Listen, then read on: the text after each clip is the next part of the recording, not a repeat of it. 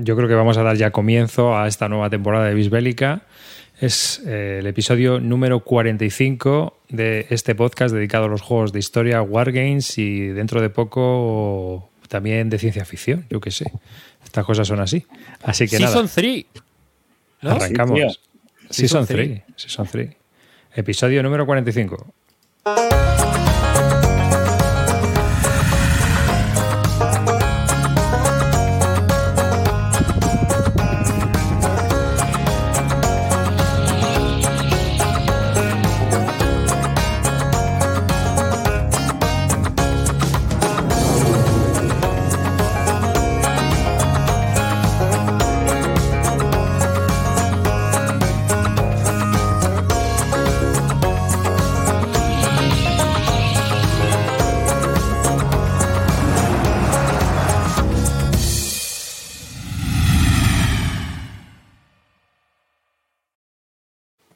Pues nada, bienvenidos a este nuevo episodio. Un saludo de quien nos habla, David Arribas. Y bueno, pues este podcast dedicado a los juegos de tablero de papel que ya superan los 200 euros comienza su nueva temporada.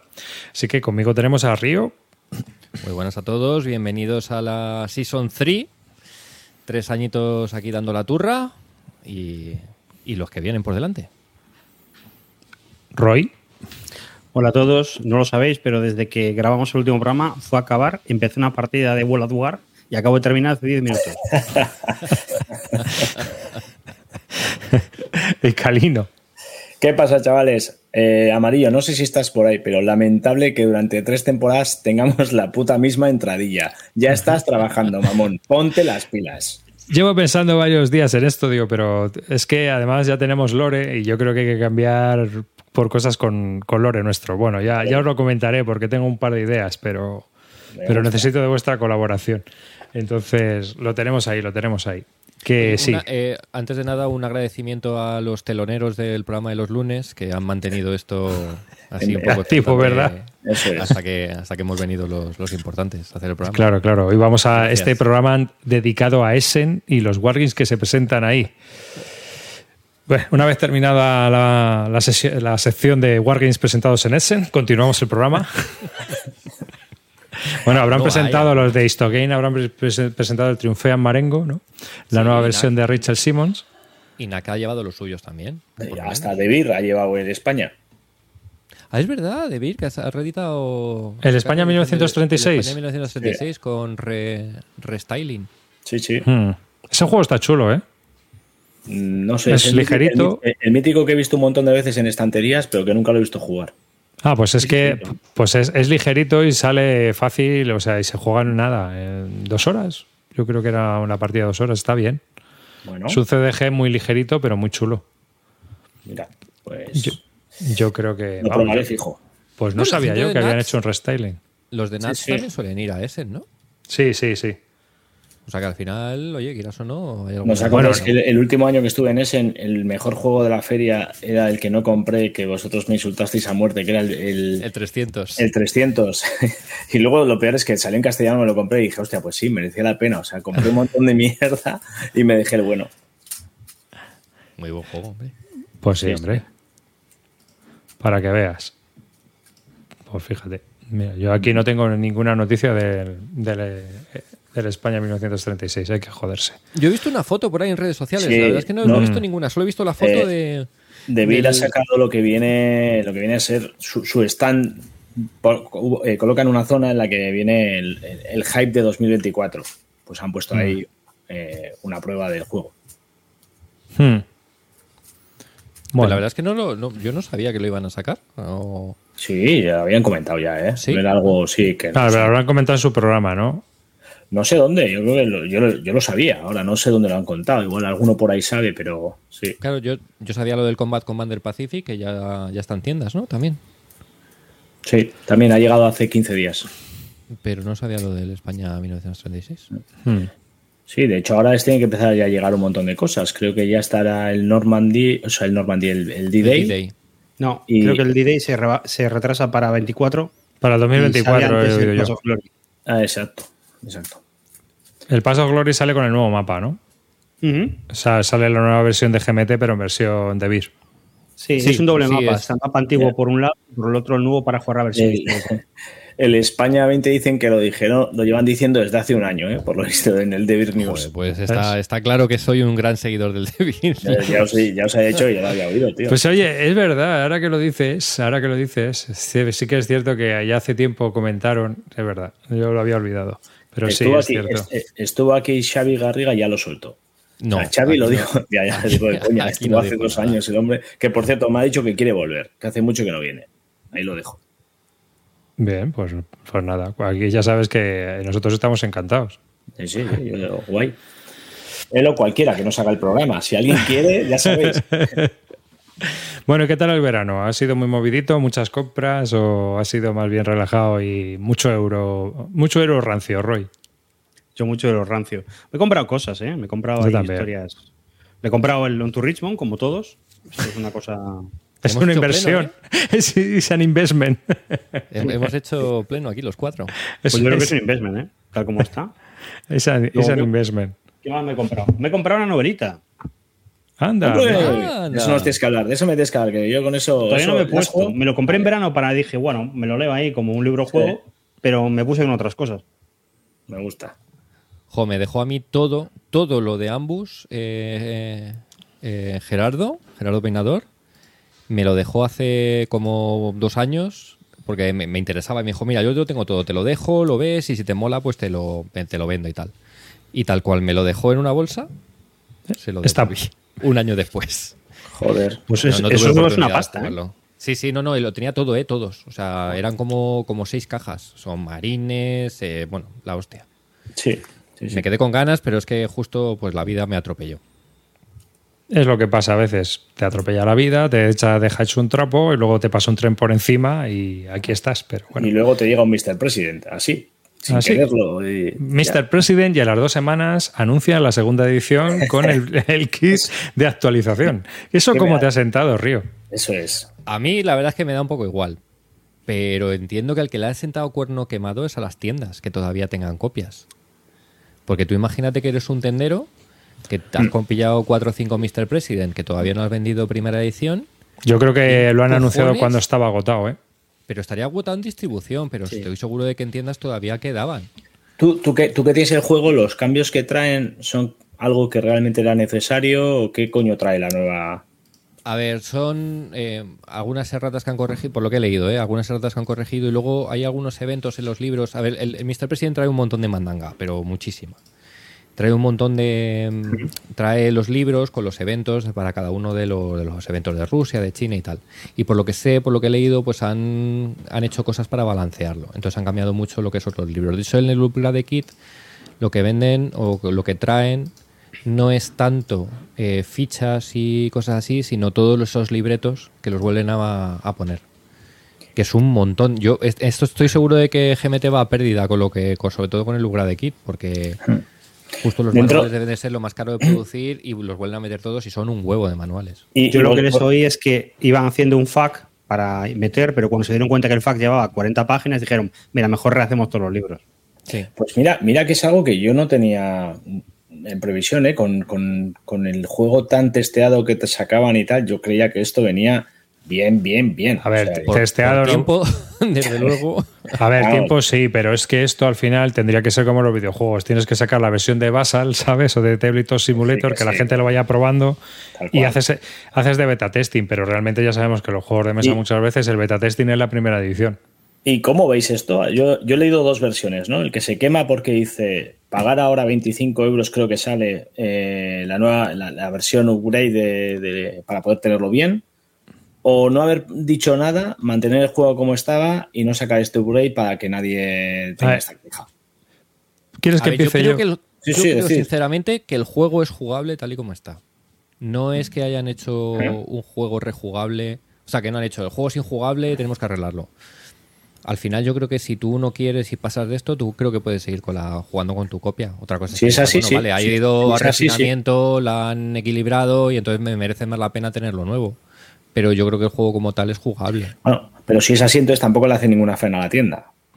Hombre, es que No es necesario ver, el sí, upgrade. porque tú dices que me voy a comprar la primera edición sabiendo que la segunda está mejor y me voy a comprar Vale. la primera más luego Vale. el upgrade kit. A no ser que me hagas una super rebaja del juego y me lo vendas con lugar de kit y me salga mejor, paso. Porque para eso me compro directamente el segundo. Vale.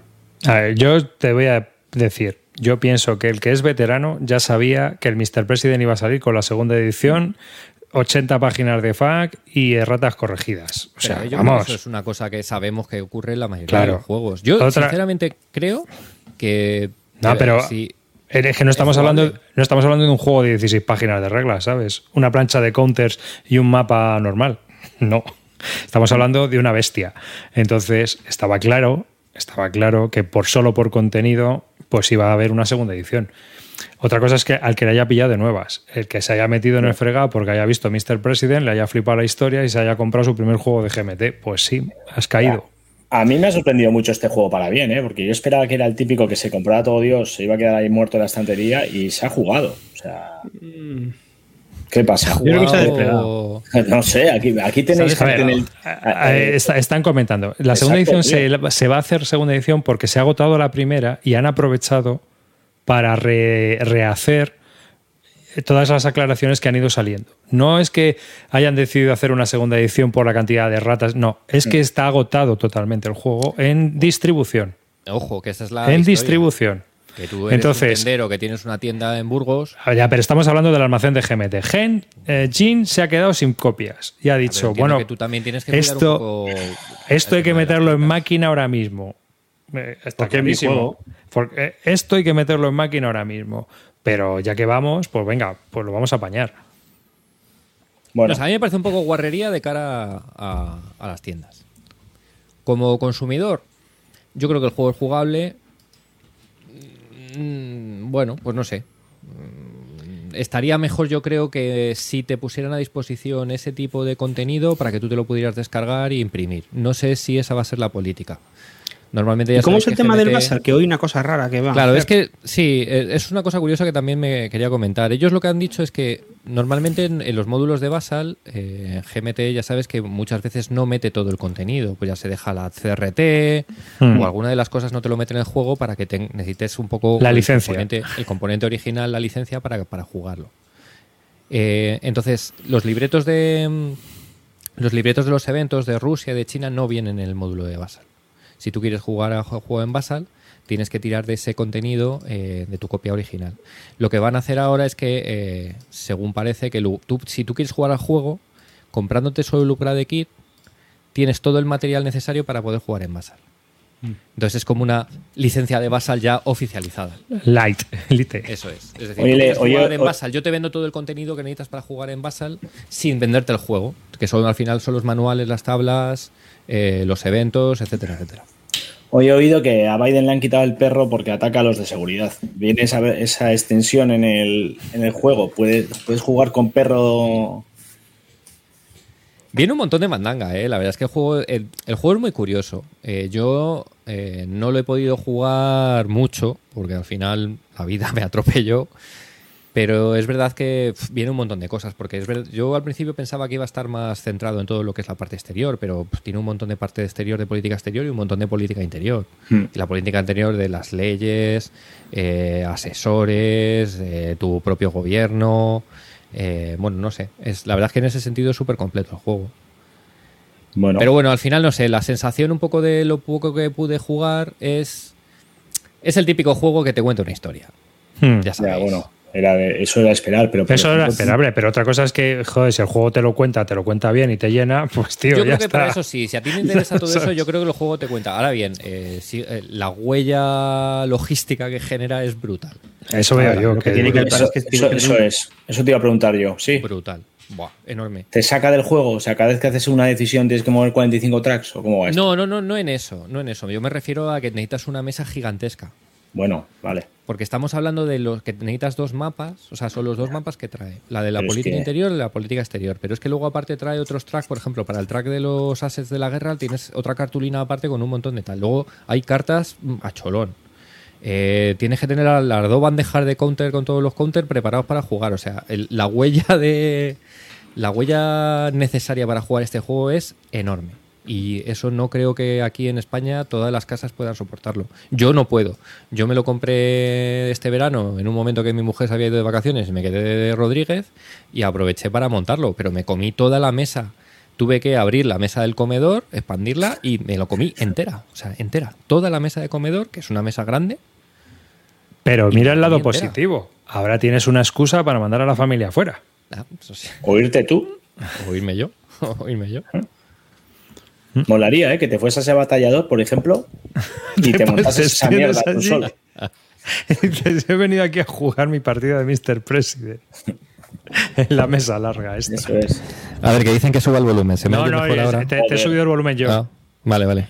Sí, sí. No, no, pero mira, acabamos hablando en el último programa del Mr. President y empezamos hablando del Mr. President. Hay cosas Bueno, que no bueno. por mucho que, que Pero- estemos cinco meses sin grabar. Pero del President nos vamos a César, ¿no? Porque también tenemos ahí un kit, un kit de actualización, ¿no, Roy? ¿Cómo ha ido evolucionando? Esto es- ya es una pequeña polémica, ¿no? Ya hemos alcanzado el nivel polémica. Yo creo que, creo que sí, porque aparte nos lo ponía Borata ahora en el, en el Telegram, yo lo había visto antes. Simonich ha puesto un mensaje en, en Cousin World diciendo que bueno, que lo van a rehacer porque hay una estrategia generada del Galo y, y que claro, que él playtesteó el juego mucho, pero con un grupo muy reducido. Y a ver, lo que yo venía diciendo tiempo que, que sospechaba que es lo que estaba pasando. Lo que pasa es que, bueno, a ver, hay que comprarse un upgrade kit Pero, pero Roy, desde la partida 1, desde la partida 1. que no es que jugáramos 25. No, lo que pasa es que, a ver, yo lo que, lo que dije otras veces, el juego a mí me resulta divertido igual. Sí, sí, eso sí. Entonces, y, y, ojo, fíjate, esto lo dijo Paco Radé, yo creo que tiene razón. A lo mejor con el Grade Kit y con la segunda edición, el juego queda mucho mejor, más pulido. Pero es mm, menos más divertido. perfecto, Pero menos divertido.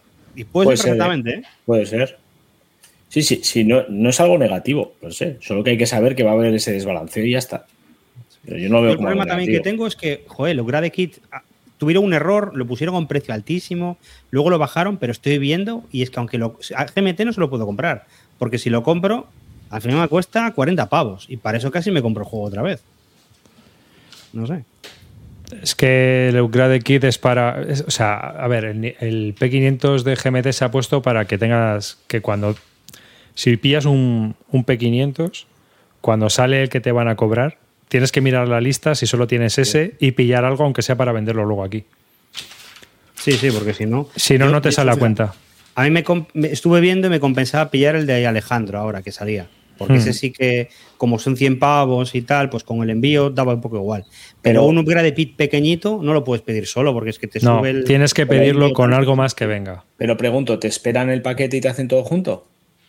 Eh, No, sí, si no, no. viene, si Claro. no viene en la misma en la misma atacada, no. No vale mí-. Lo- que tú puedes hacer, El- el- lo que tú puedes hacer, Calino, es que cuando veas, veas que lo van a cobrar, ves Eso qué es. más cosas van a meter. Y Por ejemplo, entonces yo dec- podía estar en el periodo de Alejandro y de repente decir, uy, que sale también el Downfall. Pues venga, me meto en el. Downfall. Eso es lo que he hecho yo. Estaba en el programa de Alejandro, he mirado y he dicho, pues me voy a pillar el Downfall. Eh, a- Pero de a- Alejandro, ¿cuál, cuál decís? ¿En cuál los habéis metido? ¿El de GBH? Sí, sí, sí. sí. Bueno, Entonces, Pero a ver. ahora aprovech- aprovechando y tal, pues me, me bajé las reglas del Downfall, me lo estuve mirando por encima y tal. Digo, bueno, parece interesante, otro euro. Y entonces, pues, pues me lo he pillado, a ver qué tal. mola. Tiene pin- o sea, tiene pinta interesante. Bueno, porque si habéis visto cómo va la cosa al final, ya las reglas están publicadas y eso. Y al final es un poco como el Battle for Germany de, de este hombre del. Joder, ¿cómo se llamaba? Del Din- el Dunningham. Entonces, cada uno lleva al alemán y al aliado, o lleva al alemán y al ruso. Entonces, tú atizas con el alemán al americano y al inglés, y el otro atiza con el alemán al ruso. Y a ver quién gana. Entonces, como que, bueno, pues pinta bien. Y ahora es a partir del 42 cuando empieza ya Alemania a, a retroceder. Entonces, digamos que, claro, siempre estás atacando con un bando y defendiendo con otro. El juego en eso pinta bien. Sí, así que, pero bueno, ya os contaré. A ver qué pasa. Cuando lo pruebe para el 2045, pues... Eh, eh, en este en P500 también habéis entrado varios, ¿no? En el Plantagenet. Sí, pero yo, por ejemplo, el Plantagenet al final solo me interesaba ese, me quité del y me quité del P500, no me interesaba coger nada más y entonces me esperé ya a tienda, ¿sabes?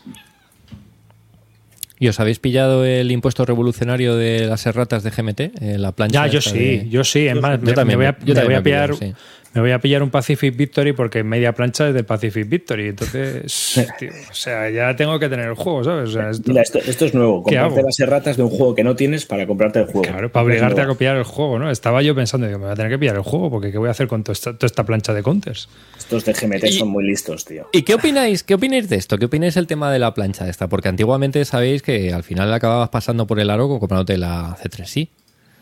Y mucha gente se compraba la A C3i ver, solo porque eh, quería tener los counter, eh, los counter corregidos. Yo el Normandy 44 se lo envié a Calino, mi copia, que es primera edición o algo así, con la errata corregida con un rotulador, ¿sabes? Ya, o sí, sea, bueno, claro. que yo no tengo problemas en ponerle una pegatina y un número a, a una ficha. O sea, yo ninguno. Hay gente que se rasga las vestiduras, cómo tú- puede ser que la silueta del destructor no sé qué tenga un mástil más. Tú eres una máquina con la pluma. Yo veo la ficha y no, me, no noto la errata. O sea, lo, has- lo has hecho de tal manera que, que la fusionas. O sea, es espectacular. O sea, pero también hay otra otra que está tachada. O sea, ¿Qué vas? Está hecho de puta pena, mamón. O sea, lo has hecho Por eso. con el orto. Pues porque me daba igual, ¿sabes? Lo es que me daba lo mismo. la C3i hace 10 años costaba un poquillo y te la comprabas Ya. con gusto. Pero Claro, ahora prefiero pagar 60 6 pavos. por las correcciones y listo. Fijaros que ahora saca, eh, hablábamos el otro día, saca GMT ahora el nuevo de del Stonewall. ¿Puede ser? No, perdón. Eh, la revista de la revista nueva que comentaste tú arriba, es que El Skirmisher. con- El Skirmisher. Es, el Skirmisher nuevo también. Y mira, sale bastante contenida esta vez. Creo que eran 25 pavos. Se puede, se- te, la puedes, te la puedes comprar, pero, Pero es que la Sí, pero C3i, yo me la estaba C3i, riendo tío, eso. la última Bueno. C3i o la penúltima, la que trae el Burma, te cuesta es que esa 60 ya- pavos eso ya y se te cuesta el, el Empire de Sun de Beer, te cuesta prácticamente 75 eso. de PvP. Y dices, o sea, Sí, me estoy comprando un cachito de juego y unos artículos y me está costando eh, casi lo mismo que me, me cuesta comprarme el juego. Es que es brutal. Lo de la C3 sí es brutal. O sea, yo no sé. No sé si es que ha subido los, el- los costes de producción, el enviarlo desde Estados Unidos, pero es muy brutal. ¿Y por qué no te escojonas de la Skirmisher, Roy? Me escojono de las Skirmishers porque no tiene puto sentido sacar una revista de, De un, un juego, juego que no se puede conseguir, que además tuvo una- unos problemas de tirada y nadie, casi nadie se lo pudo comprar, pero sacas una revista de 25 pavos con muchísimo material exclusivo para ese juego. ¿Para quién? Río la ha encargado en cuatro dados. Sí. ¿Se supo algo? Me devolvieron la pasta. Ah, bueno. Al final, Bueno. por lo menos. Bueno, pues. Ay, ¿Qué pasa? Respondieron. La gata. En fin. Pero creo que hay gente que todavía sigue pillada en el bucle. Joder, pues ya tiene ganas, ¿eh? Bueno, Y Eligio, me parece que Eligio me dijo, no, yo todavía estoy esperando. Digo, Eligio, Eligio es un tío muy optimista. Fordados es como una cabina de teléfonos antigua. Cuentan con que la gente no reclame las monedas que se quedan y bueno, Fordados, tío. No le he oído a nadie decirlo así, ¿eh? yo no sé, hombre. Todo Dios cuatro, cuatro dados, tío. Pues. eh, el otro día se anunció también, por parte, hablando de MMP, eh, al- otro juego de mesa estrecha, pero mesa larga, ¿no? El Valley of Tears. Ese. Uf. Tiene muy buena pinta, ¿eh? Ay, aquí la guerra del Yom Kippur en Den- BCS. dentrísimo estoy, Sí, dentrísimo. Buah. Yo prometí no entrar en más BCS, tío, pero este me mola mucho, tío.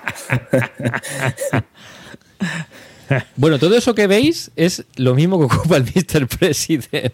Bueno, tú, tú Calino, lo bueno es que lo puedes jugar en la tabla de surf, porque En varias, ¿eh? Tengo que juntar varias, ¿eh? Para meter eso, ¿eh? Eh, bueno, pero no, el objetivo es jugar la parte de los altos del Golán, que es lo que hay arriba. Ese sí cabe. Sí, si trae escenarios para meter eso. Sí, mira, la parte de los altos del Golán es un Este- mapa normal. Está por ahí Nico, nos Eso puede es. decir si trae escenario para la zona de arriba Pero- o hay que desplegar todo el muerto. Pero a ver, no, una cosa, serán- la, la guerra del Kippur es en la parte de arriba, en la parte de abajo hay muchas menos. Eso más dice. abajo del. del en ¿Dónde la parte está de el abajo de la lago? desembocadura hay poca cosa. Sí, bueno, los comandos y eso que hubo y esa movida, ¿no? Que hubo ahí bastante pitote con, con comandos. Lo que y- pasa es que no sé en este caso, eh, la verdad es que no me he leído los escenarios, pero por ejemplo en el Brazen Chariots no se trata solo de, de una campaña, son las distintas campañas que hubo en el mismo sitio. O sea, tienes eh, escenarios del 41, escenarios del 42. No sé si Ah, aquí vale. han hecho lo mismo. y tienes lo que es el mismo sitio y te trata la guerra del Yom Kippur, la, la guerra de los días, no lo sé. Me encanta la portada de este juego, aprovechando que está Nico por ahí. La- vi, vi el proceso de creación y me encanta. Me encantan los colores, me encanta todo. No sé si la habéis visto, la que es azul y blanca. Mm, Ah, sí, la, la portada está muy chula. Espérate, a ver si la tienen por aquí. Bueno, espérate. Value of Tears. Espera, esta. si me voy aquí. De este juego yo una de las cosas que más tengo ganas, como gran fan que soy de BCS y gran aerotrastornado, son los aviones. En BCS ver todo el tema aéreo está súper abstraído y aquí pues le han dado un poquito más de amor. Hmm. O sea, es una de las cosas que más ganas tengo que ver de, de ver en este juego. Pero no Sí, sé, no pero sé a qué tal. A ver cómo lo aplican por el no sé apoyo tal aéreo. se, claro, no sé qué tal se va el sistema, no sé qué tal se va a comportar O sea, con guerra más moderna, la verdad. Eso, eso de decir, ah, o sea, aquí gestionas aviones también de manera individual, no como en otros BCS. Hay, hay, hay fichas de aviones. Hay fichas Ah. de aviones. Bueno, fichas en No los sé otros, exacta- pero- no, en, no, en los otros hay puntos aéreos. Bueno, pero No hay aviones. como aviones, ¿no? No eran aviones Pero no, pero es un counter con un punto, vamos, es un Vale, símbolo sí. nato de... Sí. Aquí ya sí que hay aviones, hay MiG y hay tal, y son aviones individuales que representarán, entiendo, alguna historia, algún escuadrón, lo que sea. Hmm. Pero no sé, los, los aviones, los SAM, eh, los... Claro, no sé, porque en, en esta escala, por ejemplo, en esta guerra también había empezado a haber ya misiles anticarro. ¿no? Entonces, ese Ah, bueno, sí, aquí este es el famoso misil. El Sagat. lo- el Sagat, que los primeros días les atizaron pero bien a los israelíes. Sí. Entonces, ese tipo de cosas no sé qué tal se van a Con adecuar el, a- el a misil guiado. Y eso que el aquí está- joystick era una mierda. Esto aquí estará a 200 pavos, ¿no? Cuando llega a España o qué. Mira, 160. Ahí tienes los 160. escenarios. Te lo ha puesto yo, eh, Nico. Perdona. Pues eh. Cuatro mapas, tres 160. Un mapas. mapa. 160 si lo reservas aquí, ¿no? Cientos, no, pero normalmente el precio suele ser el mismo en. Ah, sí. Sí, haces el cambio más o menos y ya está.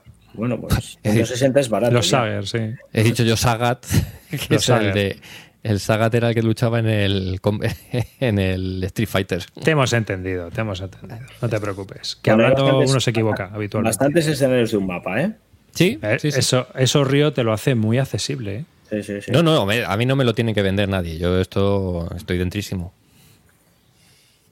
Pues nada. Estoy dentrísimo de esto. Hmm. Pero bueno, ya te digo, estos, se, se estos juntan son- mis dos, mis dos es- historias, BCS y aviones. estos en, en tiendas suelen tener paridad euro-dólar, ¿no? Hasta ahora ha sido así. Así que será por unos 160 pavos. Sí, de hecho, con el. Con el. On to Richmond mm, ha llegado algo más barato el pre-order. Sí, sí. Eh, A mí, de hecho, algo que no me ha pasado nunca, hacer un pre-order, pagar un dinero en Planetón por él y que te devuelvan dinero cuando llega el juego porque es más barato de lo que habías pagado. ¿eh? Y luego también viene ya Ghost Green de TCS. ¿Esto qué Otro, tal? que, otro Río? que me voy a pillar. Eso te iba a decir, que este, aquí vas a caer, ¿no? Sí, sí, pero no es porque nunca juego a TCS, pero pero tengo, o sea, he leído muchas cosas sobre él que me llaman muchísimo la atención, otras que me espantan un poco. Pero 29 pavos creo que vale este juego en bolsita zip y sí que me lo voy a pillar. Los y voy a ver si, si le doy. el segundo de para.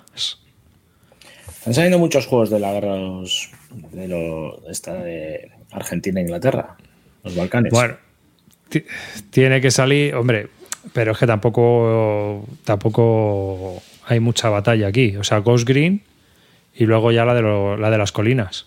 Mm, pero bueno, y bueno, todo el tema aéreo y naval. eso es. Pero es que el tema aéreo y naval tampoco hay mucho donde cortar. Los argentinos no salieron al mar, quitando el Belgrano. No, no, vale, el Belgrano salió y, y el, portaavión- el portaaviones se volvió con una avería en el motor, supuestamente. El- Pero, coño, ahí, joder, los, los bombardeos de los A4 y los. Sí, pero si tú ves cómo fue la cosa, el- ellos llegaban justos, llegaban sí. justos, entraban en San Carlos y salían por patas. Sí, y los Harriers solo tenían capacidad de cazarlos cuando salían. No hubo, no hubo Pero- ni una dogfight. Ni no, una. pero se, se petaron un par de barcos ingleses, ¿eh? Que hubo un destructor o- jodido y. y- Hubo- seis barcos hundieron. ¿eh? Entonces, el, les ti- y varios con eso. C. Y bombardeando con, con bombas de caída libre, ¿eh? Hay que tener unos huevos para ir con una 4. Sí, pero estaban mal configuradas, tío. Porque sí, muchas, no, no, muchas no explotaron, rebotaron, se atravesaron mamparos y toda la leche y la saca, la- hubo una fragata o algo así que tuvo que sacarle un buzo, tío, una bomba y, y el tío cuenta un poco ahí, hay una, hay una historia ahí de cómo, cómo tuvieron que sacar la bomba del barco. Esos, esas imágenes de esos ataques están en YouTube, si, si tenéis curiosidad. Están no recreaciones, sino las, las imágenes reales. de los, los aviones en, atacando las, los destructores y las fragatas inglesas.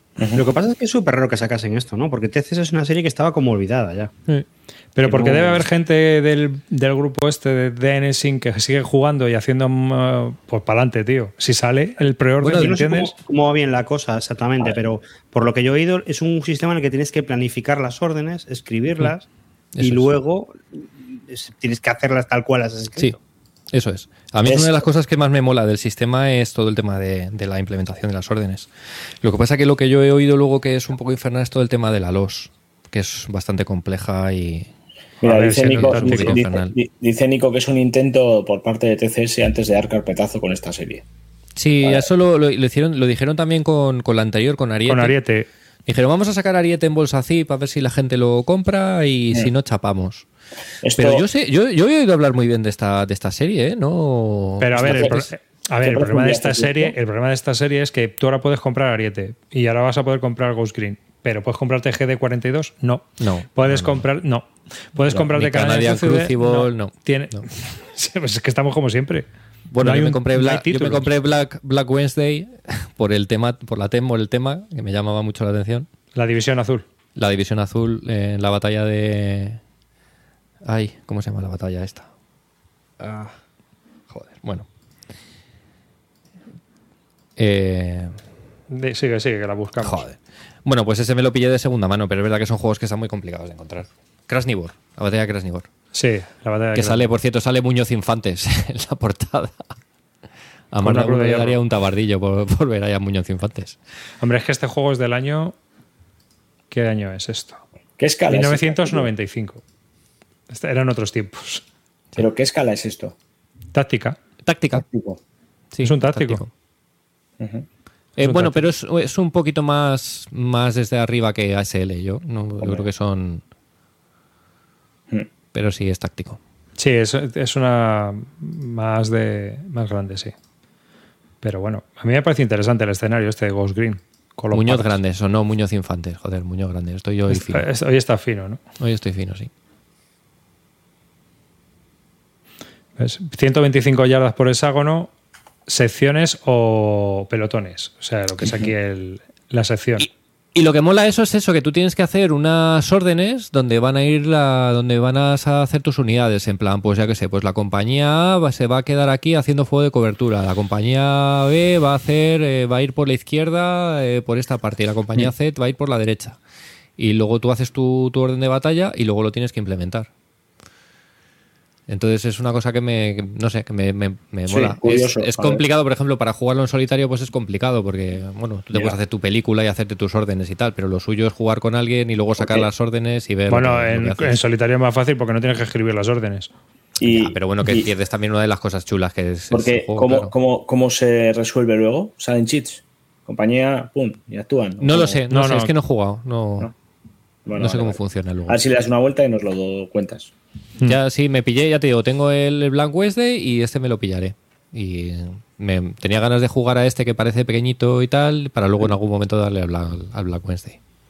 Mira, estratega de sofá dice que en el de NAD de Malvinas, puedes, el que están desarrollando, puede salir con la flota argentina a plantar cara a la Royal Navy. A ver, el, el tema de los argentinos es que tenían unos submarinos muy guapos, ¿eh? Eso podía haber dado un buen susto a los británicos. Pero claro, los argentinos también estaban cagados con los submarinos nucleares británicos. Que es que uno de esa serie fue el que Se, se, cargó el coló- acorazado. no, aparte de Sí, eso. lo, lo hundió el pero, acorazado. Lo pero hundió es que un- uno de esos, el, el que dio nombre a la serie, las, como no me acuerdo cómo se llama, fue hasta el Báltico, en una misión de estas de tres meses, fue hasta el Báltico, se coló debajo de la flota rusa y le hizo el perfil al, al portaaviones Kiev. Con toda la flota alrededor y no le detectaron.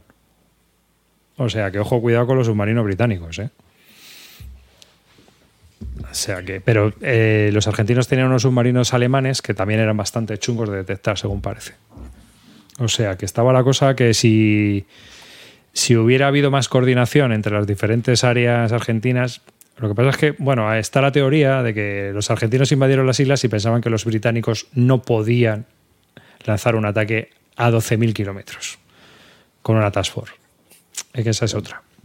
Sí, de hecho hay una misión de bombardeo de un...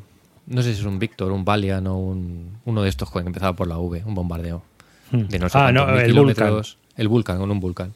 Sí, pero de bueno, no sé eso fue- cuántos mil reporta- re- repostajes. Sí, la ascensión. Sí, sí, bueno, la hostia. Pero eso fue para que tirara dos bombas el bicho ese y Da igual, algo. pero fue una especie de esto de moral que te cagas porque fue somos capaces de ir allí y bombardearos. Pero como, como 12.000 también la toma de las Islas Georgia, estas del sur. El, que, el juego que está muy guay de esto es el Falcons de He- Heroes of de- eh, Days of Heroes. El de. El Falklands. Sí. El, Y- Pero te refieres a este, al del Local Load, ¿no? Al de la serie Local Local, Load, sí. Ese le tienes tú, ¿no? Sí, sí, por eso lo he estado jugando bastante además y está muy guay porque te mete un montón de cosas. Hace además la distinción entre argentinos y ingleses. Los ingleses son superhombres. Eh, cargarte un ing- inglés es eh, tarea, vamos, titánica. Y tienes cuatro argentinos por cada inglés. O sea, la, la vida del inglés vale el triple, tío. Es una pasada. A Está ver, muy bien los hecho, pobres argentinos eran Es reclutas generales, los dijeron a lo que argentinos- iban. Dijeron, Claro. cógete la mochila que te vas de excursión. Sí, sí, sí. Eran unos chavales de 18 años que acaban de entrar a la mili, ¿eh? Eran el reemplazo. Ojo. Y se. Sí, sí, enfrenta y te vienen aquí. Tropas pues de élite inglesas, tío. Tropas de élite de la OTAN para clima ártico. ¿Sabes? La tercera brigada esa. O sea que, ojo. Además, con, con- con el temporal que había ahí, con, con el clima que se encontraba en las islas, vamos, todo- infierno total. Vi que no sabían ni qué a lo que iban, ni que iban a luchar, ni tenían moral ni nada. Y dijeron, "Pff, Sí, sí, sí, sí. Pues Así que bueno. muy chulo, os lo recomiendo. Pues guay. Porque es un táctico. Ya te dije yo que era un táctico interesante, hombre. Sobre todo porque es como que es más sencillo. Te, te- a ver, tendrá sus limitaciones, me imagino, con respecto a, a un juego como el ASL, Claro, que será claro. mucho más completo y mucho mejor. Pero coño, por lo menos, pues puede, puede jugar. Jugable. Sí, Sí. sí, muy, fa- muy factible, muy, muy, muy aconsejable la serie, la verdad. Sí. Y yo.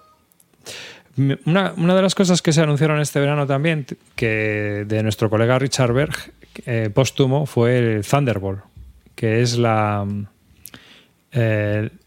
el, tercer volumen de su serie de juegos de- sobre el mundo antiguo. De campañas del mundo antiguo, porque son Sí, campañas.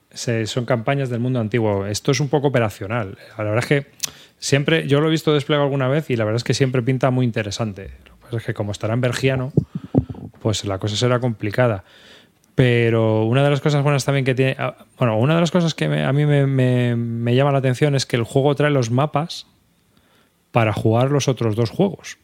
Porque como es la Segunda Guerra Púnica, en teoría necesitarías eh, los mapas de los otros dos juegos para poder jugar, el de Italia y el de la parte de Túnez, o sea, la Primera Guerra Púnica y lo que son las guerras italianas al principio cuando los romanos se están expandiendo, ¿no? que son los otros dos juegos que en teoría había. Y este es de la Segunda Guerra Púnica. ¿Tú cómo lo ves, Roy? Tú que eres bergiano. Yo tuve Cartago y me pegué con él bastante y dije, no, no compensa esto. Y por lo, mira, lo que dices tú de los mapas, a mí una cosa que me, me, me voló la cabeza es que tú veías el mapa del, del Cartago y estaba lleno de carreteras rojas por todos lados. Carreteras rojas, carreteras rojas, carreteras rojas. Y luego te ponías en el manual y te decía, las carreteras rojas, ignóralas, porque son para cuando haga el Thunderbolt dentro de muchos años. Y el tío se murió antes.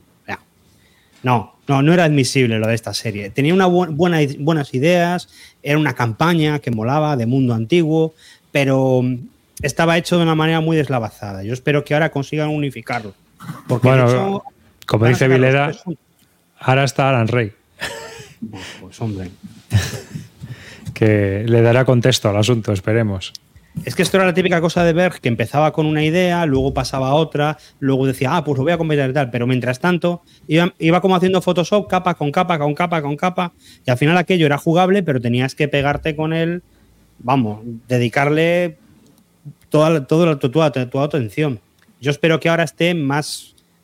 Porque aparte el sistema no era muy complicado una vez que te ponías con ello, pero entre No, sabía. políticas, historias y que tenías que meterte a ver excepciones porque había cosas que eran de un juego y eran otras que eran de otro, tal, no me merece la pena. Y además Pero bueno, yo creo que los tres juntos van a estar bien. ¿eh? el sistema este de chip pool. Y además, comprándote este, son prácticamente dos juegos, ¿no? Lo que te Tres. viene.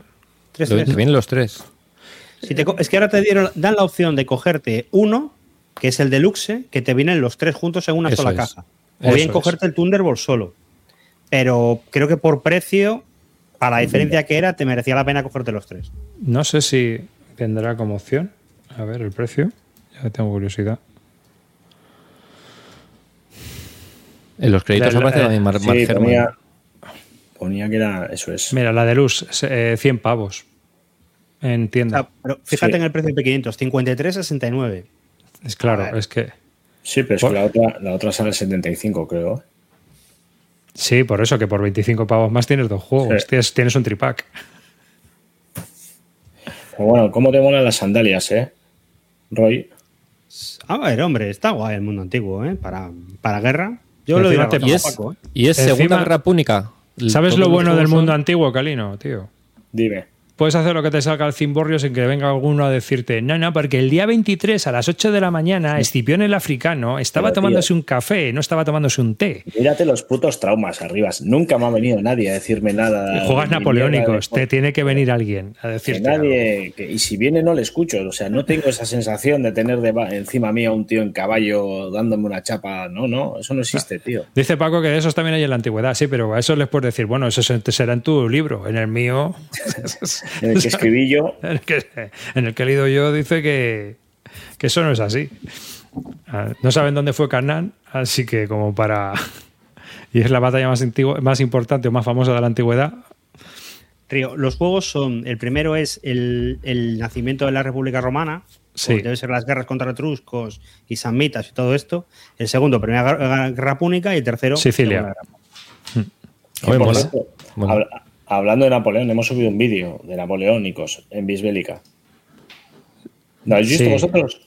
No, todavía no. No me ha dado De lo de, sí, de lo del el bol del Agle, ¿no? Un resumen de toda la partida que hemos hecho durante año y pico al Bol del Agle, que tenéis también el podcast en Territorio Grognar y que os recomiendo un montón. Ha tenido mucha, mucho, mucha audiencia, tanto el podcast como el vídeo, o sea que muy Bueno, el contento. vídeo lleva casi mil visitas, ¿eh? Mm.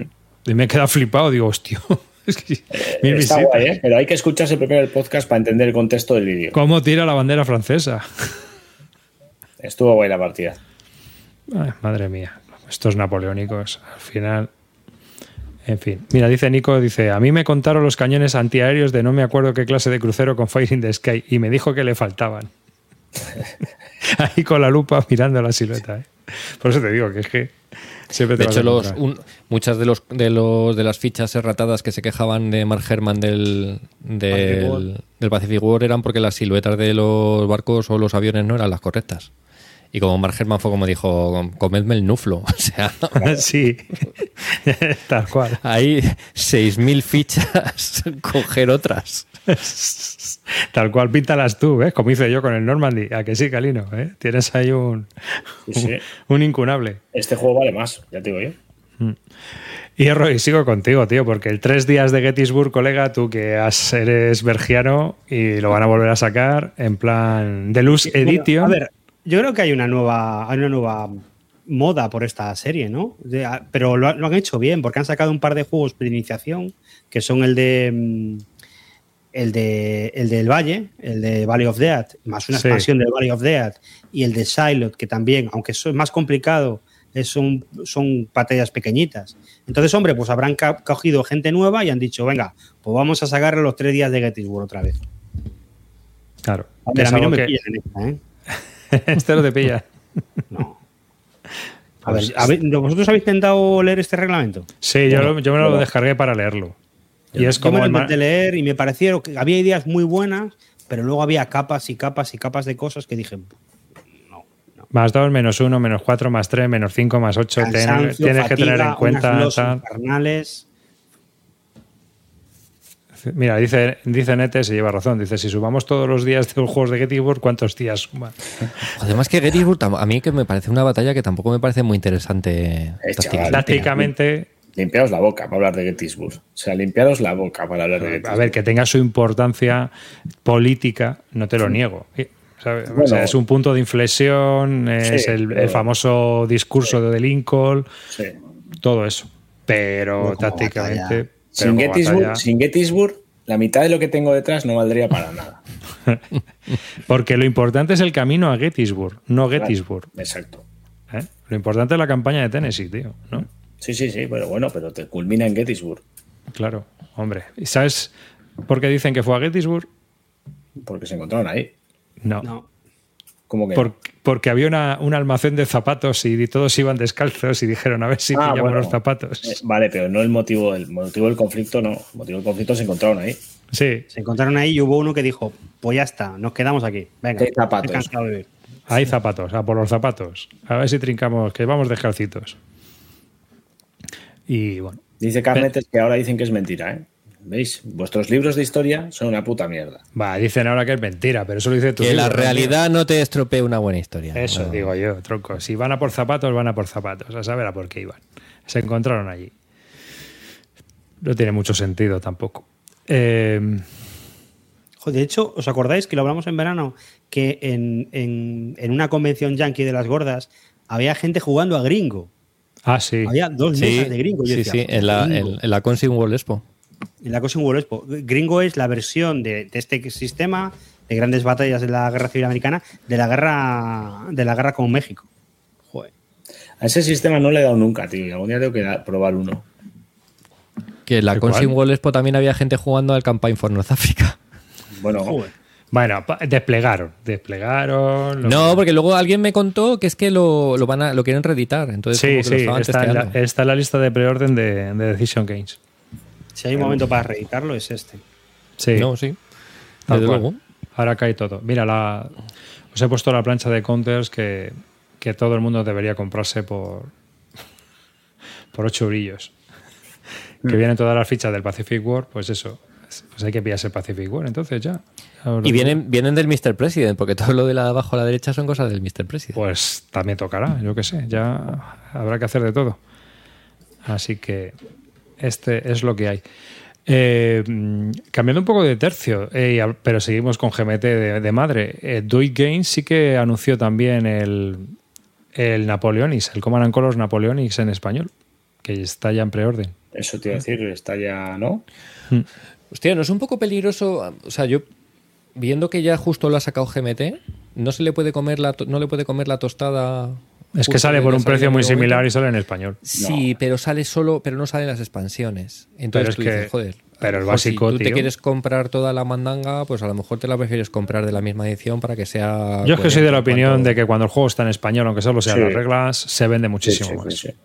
Sí, pero estoy de acuerdo. Si vas a comprar un juego entre la versión inglesa y la versión castellano, vale, pero estamos hablando en el que tú quieres comprarte toda la mandanga, todos los ejércitos napoleónicos. Entiendo Bueno, que Duit, que saca, saca el básico o saca todo, no lo sé. ¿eh? Entiendo Saca que el básico. Saca el básico, sí. Claro, entonces dices, Pero- joder, pues es que yo me quiero comprar eso, pero luego me quiero comprar el resto de cosas para jugar al Epic, Mira. no sé qué, no sé cuántos. ¿Te vas a comprar un juego de una tirada y luego el resto de otra? Yo este. prefiero comprarme todo de lo mismo. Mira este, le hace antigua. Command and Colors. Sí, Galino, pero si ese hubiera salido a la vez que GMT te reedita todos los de Command and Colors, No, yo ¿te creo que no hubieras pillado- afecta. No, porque el ¿Te perfil hubieras de- pillado uno en, uno en español y el resto en inglés? ¿Te Todo lo que va a sacar GMT juegos que no vas va a a mezclar? Todo lo que va a sacar GMT no va a llegar a GenX. Y además, tú date cuenta que una persona, y lo que está comentando ahí Alberto, que yo estoy de acuerdo con él, porque es así, si tú tienes el juego en español, las cartas en español, y luego te compras una expansión en inglés donde solo tienes los bloques y, y el que controla el juego, el escenario en inglés, la otra persona, aunque no sepa inglés, pues puede jugar. Bueno, a ver, justo el Command and Colors creo que texto tiene poco a poco, ¿no? Bueno, pero las cartas, si es que es a lo que Sí, voy. pero- Sí, sí, pero que. Bueno, yo estoy contigo. Yo creo que no va a tener. ni- De hecho, además, yo creo que esto lo tendrán bien, bien, bien calculado. No, pero me refiero a que a lo mejor el haber tardado en sacarlo y que se haya juntado con el lanzamiento de GMT, a lo mejor les jode. Es lo que me refiero. No Porque a lo mejor tú haces tu, haz- tú it hace su historia y dice, vale, lo quiero sacar, de momento estos de GMT están agotados, lo saco yo, pero al final con el tema de los retrasos y tal se la ha juntado con que lo saca GMT antes incluso de lo que lo saco yo. Sí. Yo creo que le puede quitar ventas, ¿eh? Yo creo que le puede quitar ventas. pero- Yo creo que no. Yo creo que no le quita ninguna. Porque ¿qué más te da? Tener el juego en español y las expansiones en inglés. ¿Qué te afecta? Al que sabe. O sea, Que, a ti te que lo quieres ya, que lo quieres ya y te lo compras ya y luego no te lo compras en.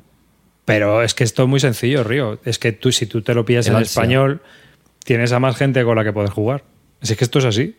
Joder, pero justo este es- juego. no estamos es que hablando del tenga- Command and Color, que es un Coño, juego muy pero- sencillo. Pero por eso te digo que justo este juego no es que tenga una. Pero a ver, que es que tú hablas una carga inglés. de reglas. Pero es que tú no, tienes, tú no tienes ningún problema con el inglés. Y a lo mejor juegas con gente que tampoco tiene ningún problema con el inglés. es Pero es que yo aquí veo lo contrario. Veo mucha gente que el juego en español es un, salva, un salvavidas. Y que mucha gente, si sale en español, lo prefiere en español porque si no, no puede jugarlo con nadie.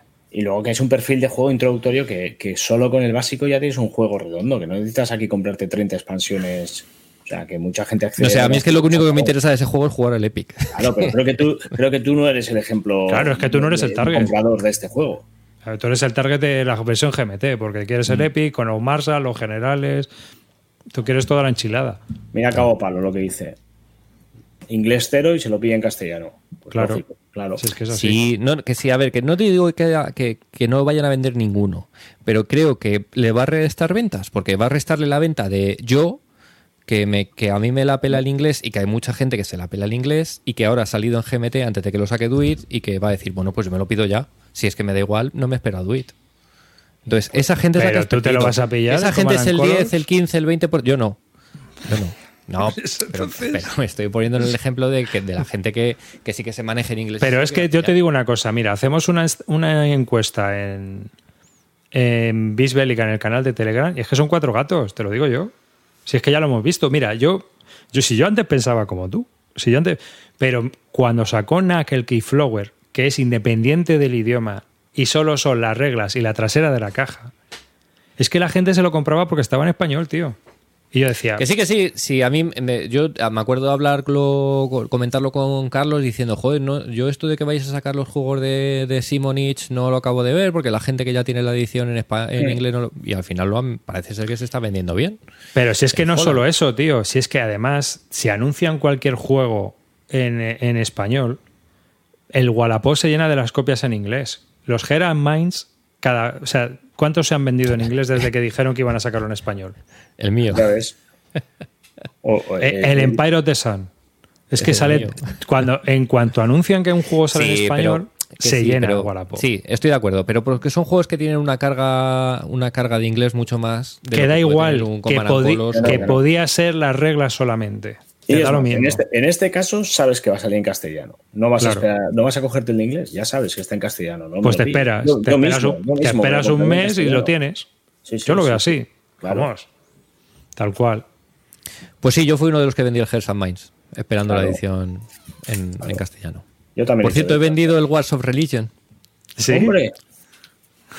Lo he conseguido ¿Tienes, vender, tío. eh, a- algún oyente, ¿no? Que te tenía precio. algo? No, no, bueno, no sé, por Wallapop no me comentó nada. Fue, Joder. me hizo una compra directa además porque algunos me preguntaban, oye, ¿el juego te gustó? No. Ya. Yo era muy Yo- sincero. Y este lo- directamente me hizo la compra y dije, todo Yo chaval. se lo regalé a, a un amigo y le dije, creo que es la mayor basura que he regalado en mi vida. O sea, te- él lo quería jugar y tal, y dije, toma, no me lo devuelvas. Ojo, Yo, oye, en, eh, el, en el eh, club, en el club hay gente que le gusta el juego, ¿eh? O sea, Hombre, que- ya se ha jorobado. Y, y- y hay gente que se compra un Twingo y le gusta. Yo Es no, que esto, no, no, no he podido, no he podido a ver, sí, contrapartida siempre hay. O sea, eso no lo dudes. O sea, siempre va a haber alguien defendiendo un juego, por muy malo que sea. O sea, Mira, que- habla- hablan del Orlan 44, otro ejemplo, el Somonich, como tú decías. Sí, Pues, eso es tiene- justo lo que decía, que yo pensaba que no iban a tener salida, pero es verdad que es lo que está diciendo Alberto, es verdad que aparte NAC ha hecho muy buen trabajo y ha hecho una edición bastante maja. Entonces, bueno, pues se dices, ya no es que cambie inglés por castellano, sino que a lo mejor, bueno, pues cambio una edición que está mejor hecha y ya pues de paso aprovecho. Por descontado. A mí sacan grandes campañas en castellano y yo me compro grandes campañas en castellano, ¿eh? Claro, no te las van a sacar, pero si te las sacaran, pues te lo Claro, pillas. Por descontado. Claro. Sí, está clarísimo. O sea, eso, eso no lo tengo Pues yo precisamente de grandes campañas no me la pillaba en castellano. Ya, ya, pero, pero te hablo de mí. Entonces, por igual que yo haya, habrá alguno. Las editoriales, muchas las mantengo yo. Es decir, que, que gracias. ¿Y, el, el nivel le has podido echar un vistazo de Dracoideas? No, no, no está ni pegado las pegatinas. El nivel te acaba de llegar, ¿no? Acaba de llegar y no he hecho nada con él. O sea, nada, eh, nada, eh, nada. Un mm. vistazo, un vistazo a todo. Los componentes chulos, mola lo que he visto, pero nada más, no puedo hablar nada.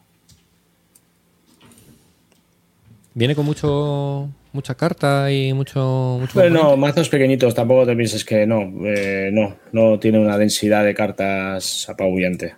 Ni, ni tokens. Tengo la sensación de que bastante limitado todo, o sea, bastante fácil. Pero ya os digo, no, no puedo hablar. Hablando de Duit, a ver cuándo coño saca el Rommel, macho, porque Está ya la cosa, ¿no? Parece que ya sí que está. Pues a ver qué tal, porque, jo.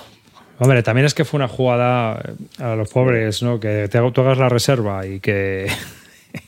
Sí, pero mira, yo aquí le voy a dar un palito. Sí. Le voy a dar un palito. no, no, eso está claro. Muy bien, muy bien quejarse de que eh, me parece normal la queja que hubo, porque me parece que es normal, le pasó lo mismo a la gente de HQ. Me parece que se. Pero luego te tiras dos años sin decir o un año sin decir ni mu. Es decir, pues si pides también tienes que dar. Hombre, comentar han comentado. Poca cosa, pero han comentado. Y también ten en cuenta que estaban esperando el tema de. el juego salió con una rata muy tocha en el mapa de las carreteras en, el, en la versión americana, en la versión de Columbia. Y eso, pues, quieras que no, pues a lo mejor tienen que esperar a que esté reparado allí, les manden el archivo. Es que, son meses, ¿eh? A lo mismo. Con la gilipollez. Yo, a mí me ha faltado un poquito de información. Es mi sensación. Sobre todo después de haber puesto un. Hombre, es que estamos muy acostumbrados por Kickstarter y esas movidas a que haya compañías que nos tengan muy bien informadas. Puede ser, por ejemplo, NAC ahora yo creo que lo está haciendo bien, con la página hasta que tiene de los diarios de diseño, todo este tipo de cosas, pues me parece que es hmm. una, información que está muy bien. Entonces, bueno, a lo mejor el resto de compañías deberían de tomar un poco de, ejemplo de eso y mantener un poquito más, sobre todo después de, que tú ya has que anuncian en breve. A ver, que no veo si está, está el pobre Roy ya. Es que tengo aquí a la gata delante de Roy y no te he visto, tío. Me, tiene, me está atacando y se ha ausentado un momento y ha vuelto ahora. Estábamos, bueno, ya estabas escuchando. Y el, ahora también van a presentar en noviembre el kit starter de Al otro lado de la colina, ¿no? Sí. Sí. Sí, en noviembre, ¿no? Sale.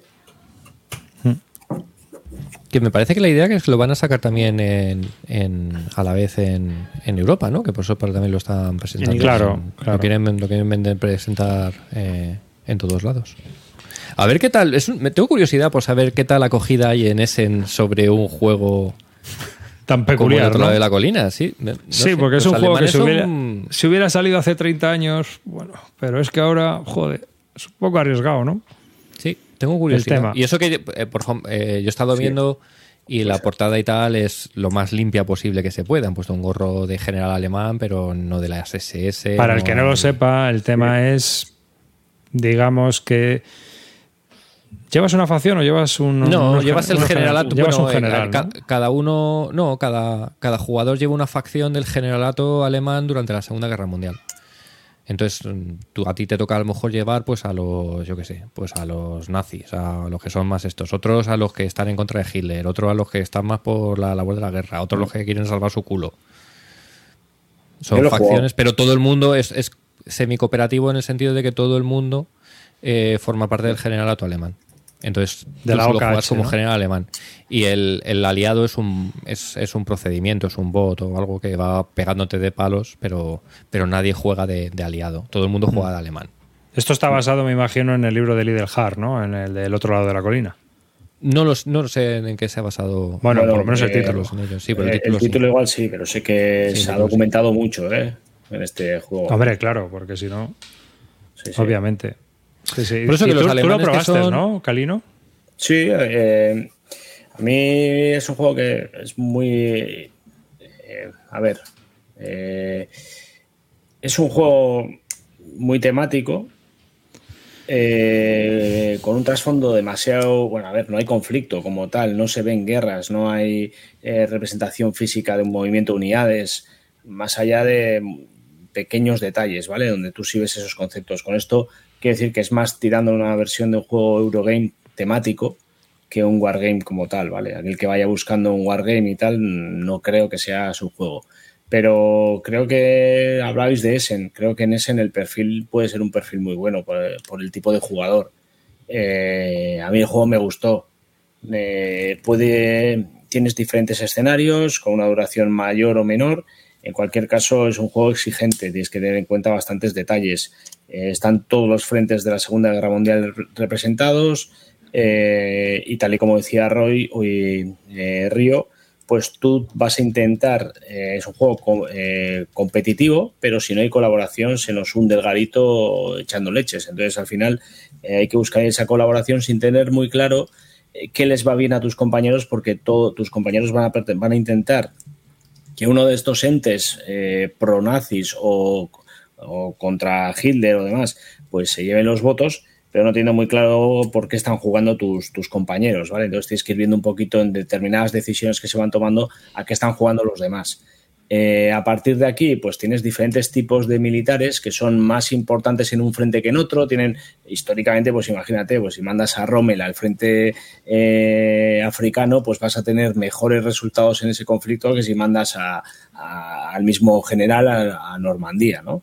pues esto el juego lo hace, son pequeños detalles que hacen que el juego tenga su tema, porque vas viendo dónde influyó cada general, aquellos que menos conoces también tienen representación, o sea que no solo tienes a los más gordos reconocidos. Y luego el juego, pues ya estáis viendo, tiene un montón de detalles de eventos y demás que hacen que el juego, como os digo, aunque sea un euro, es muy, muy temático y que puede gustar. En mi caso me, pareció que puede ser un poco excesivo de duración, un poco largo, y igual en algunos momentos también puede ser algo repetitivo, ¿vale? Porque, eh, bueno, pues al final es un juego tan largo en el que las decisiones eh, tampoco es que haya una, una eh, capacidad de decisiones gigantesca, pero entonces al final puede ser que en momentos puntuales incluso, depende de lo que tengas tú en tu mano y con lo que estés tú compitiendo, pues tengas pocas capacidades o pocas eh, posibilidades de entrar en el ajo, ¿no? De meterte en los frentes que realmente te van a dar beneficios y tal. Si tú tienes un general que es bajito o que es flojete y tal, pues vas a tener que jugar con, con verborrea porque no vas a tener dónde tirar. Pero bueno, a mí el juego es llamativo, es curioso, es bastante único por lo que representa y cómo lo representa. O sea que, bueno, lo recomiendo por lo menos para que le echéis un ojo porque es algo bastante particular. La verdad es que viendo este, esta foto no parece muy Wargame.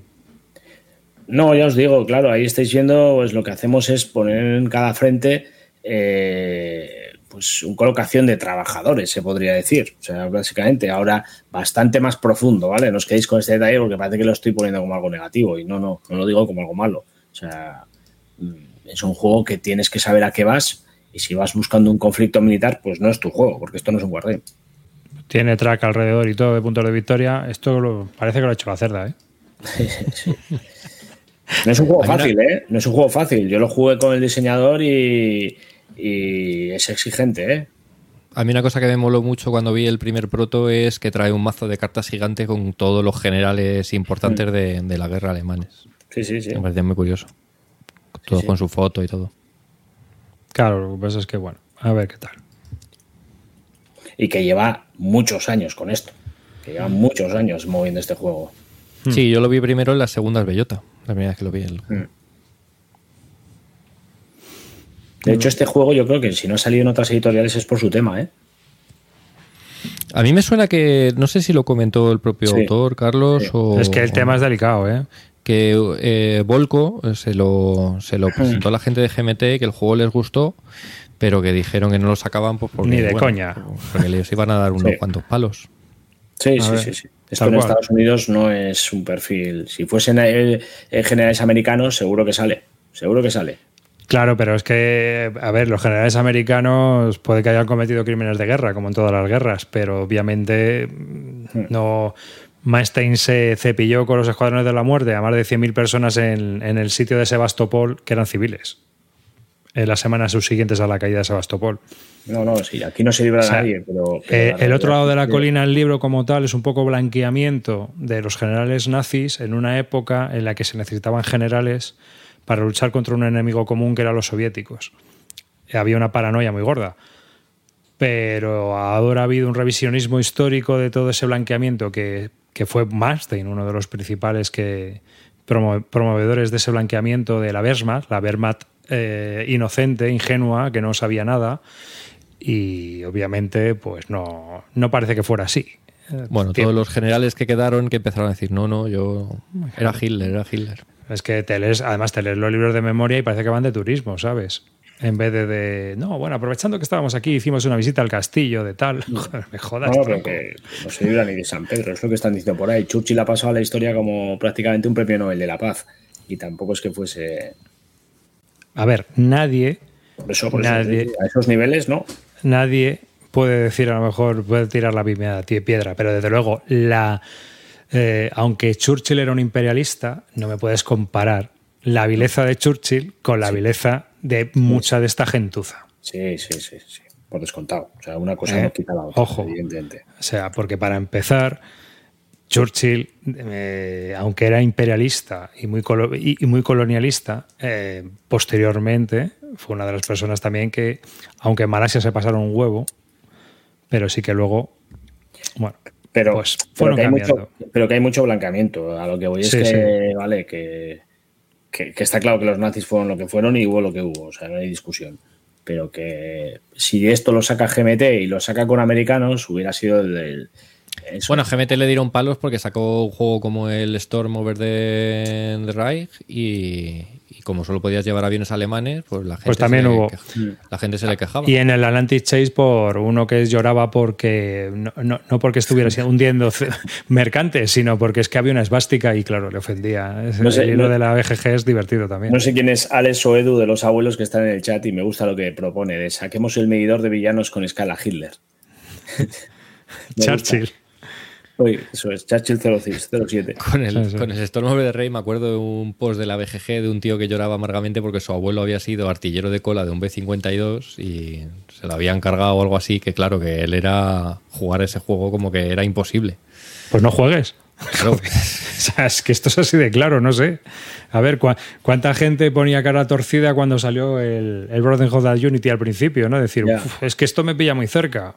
Sí. Claro, si es que es así, pues ya está. Con no jugarlo. bueno, ese, ese, ese sesgo lo vamos a tener en los Wargames porque... Es, es que si empezamos así no jugamos a ningún juego porque se quedan todos una panda de hijos de puta. O sea, Claro, literalmente. Sí, sí, sí. O sea, pases por donde pases. Pero bueno, siempre hay otros, unos peores que otros, ¿eh? Ojo. sí, sí, no, eso está claro. Y puestos a elegir el más menor, pues. está Bueno, no sé, yo tengo curiosidad por a ver si alguien pone tuerce el morro en, en ese al ver el juego. Ya le preguntaremos a Carlos. A ver. Sí, sí, seguro, seguro, seguro. O sea, este juego va a, va a haber movida, yo creo. Pero bueno, ya lo veremos. Está bien. Aunque luego será. O lo mismo, ¿no? Porque ya sabes No, tú que. otra, cosa es que, otra cosa es que la gente a Nax se la pele, evidentemente. Y Carlos la pelea todo. Pero bueno, que la alguno- las que le liaron con los pronombres también del Station Fall. O sea que. Mm. Según. Según. Lleva- lleven o no lleves razón, te la puedes liar. En ese caso, bueno. Eh, otro de los juegos que se ha presentado últimamente, yo quería saber vuestra opinión sobre esto. El Epipolae, que es la versión Levian Campaign de la antigüedad. Es decir, hemos sacado ya la churrera del todo. Bueno, vamos por partes. Hay un conflicto en Twitter interesante que ha abierto Snafu diciendo que estamos jugando Wargames que no son Wargames. Eh, estamos hablando de estos son Wargames o no son Wargames. Estamos en el- ¿Lo metemos en el ajo o no lo metemos en el ajo? ¿El qué? ¿El Levian Campaign, por ejemplo, la Levian- serie? Creo que los Levian Campaign sí son Wargames, vamos, Pero claro. de cabeza, de cabeza. O sea, yo creo que no hay discusión. De cabeza. Hombre, de- además. tú depende de lo ortodoxo que tú quieras ser, Ya. ¿sabes? Ya sabes que la distinción está en que si lleva cartas no es un wargame. Entonces, empezando la discusión en, en ese punto, ya podemos...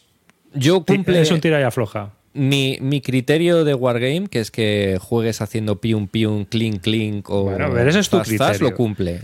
Es tu cuando haces la batalla, tú haces clean, clean y ya Pero está. Entonces, como es una categoría creada por el ser humano literalmente y es casi una, una categoría cultural, pues puede haber todas las discusiones que quieras.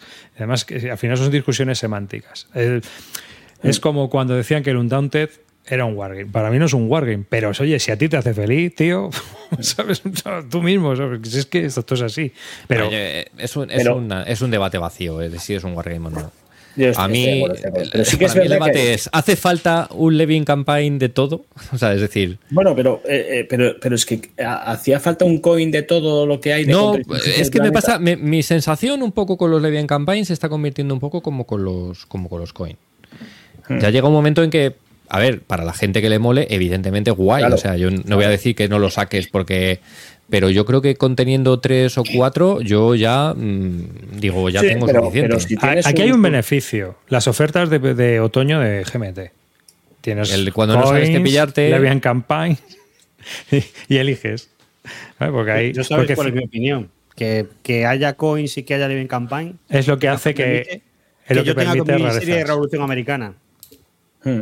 Sí, evidentemente al final se va a vender mucho más eso que... Yo estoy. A mí me parece estupendo.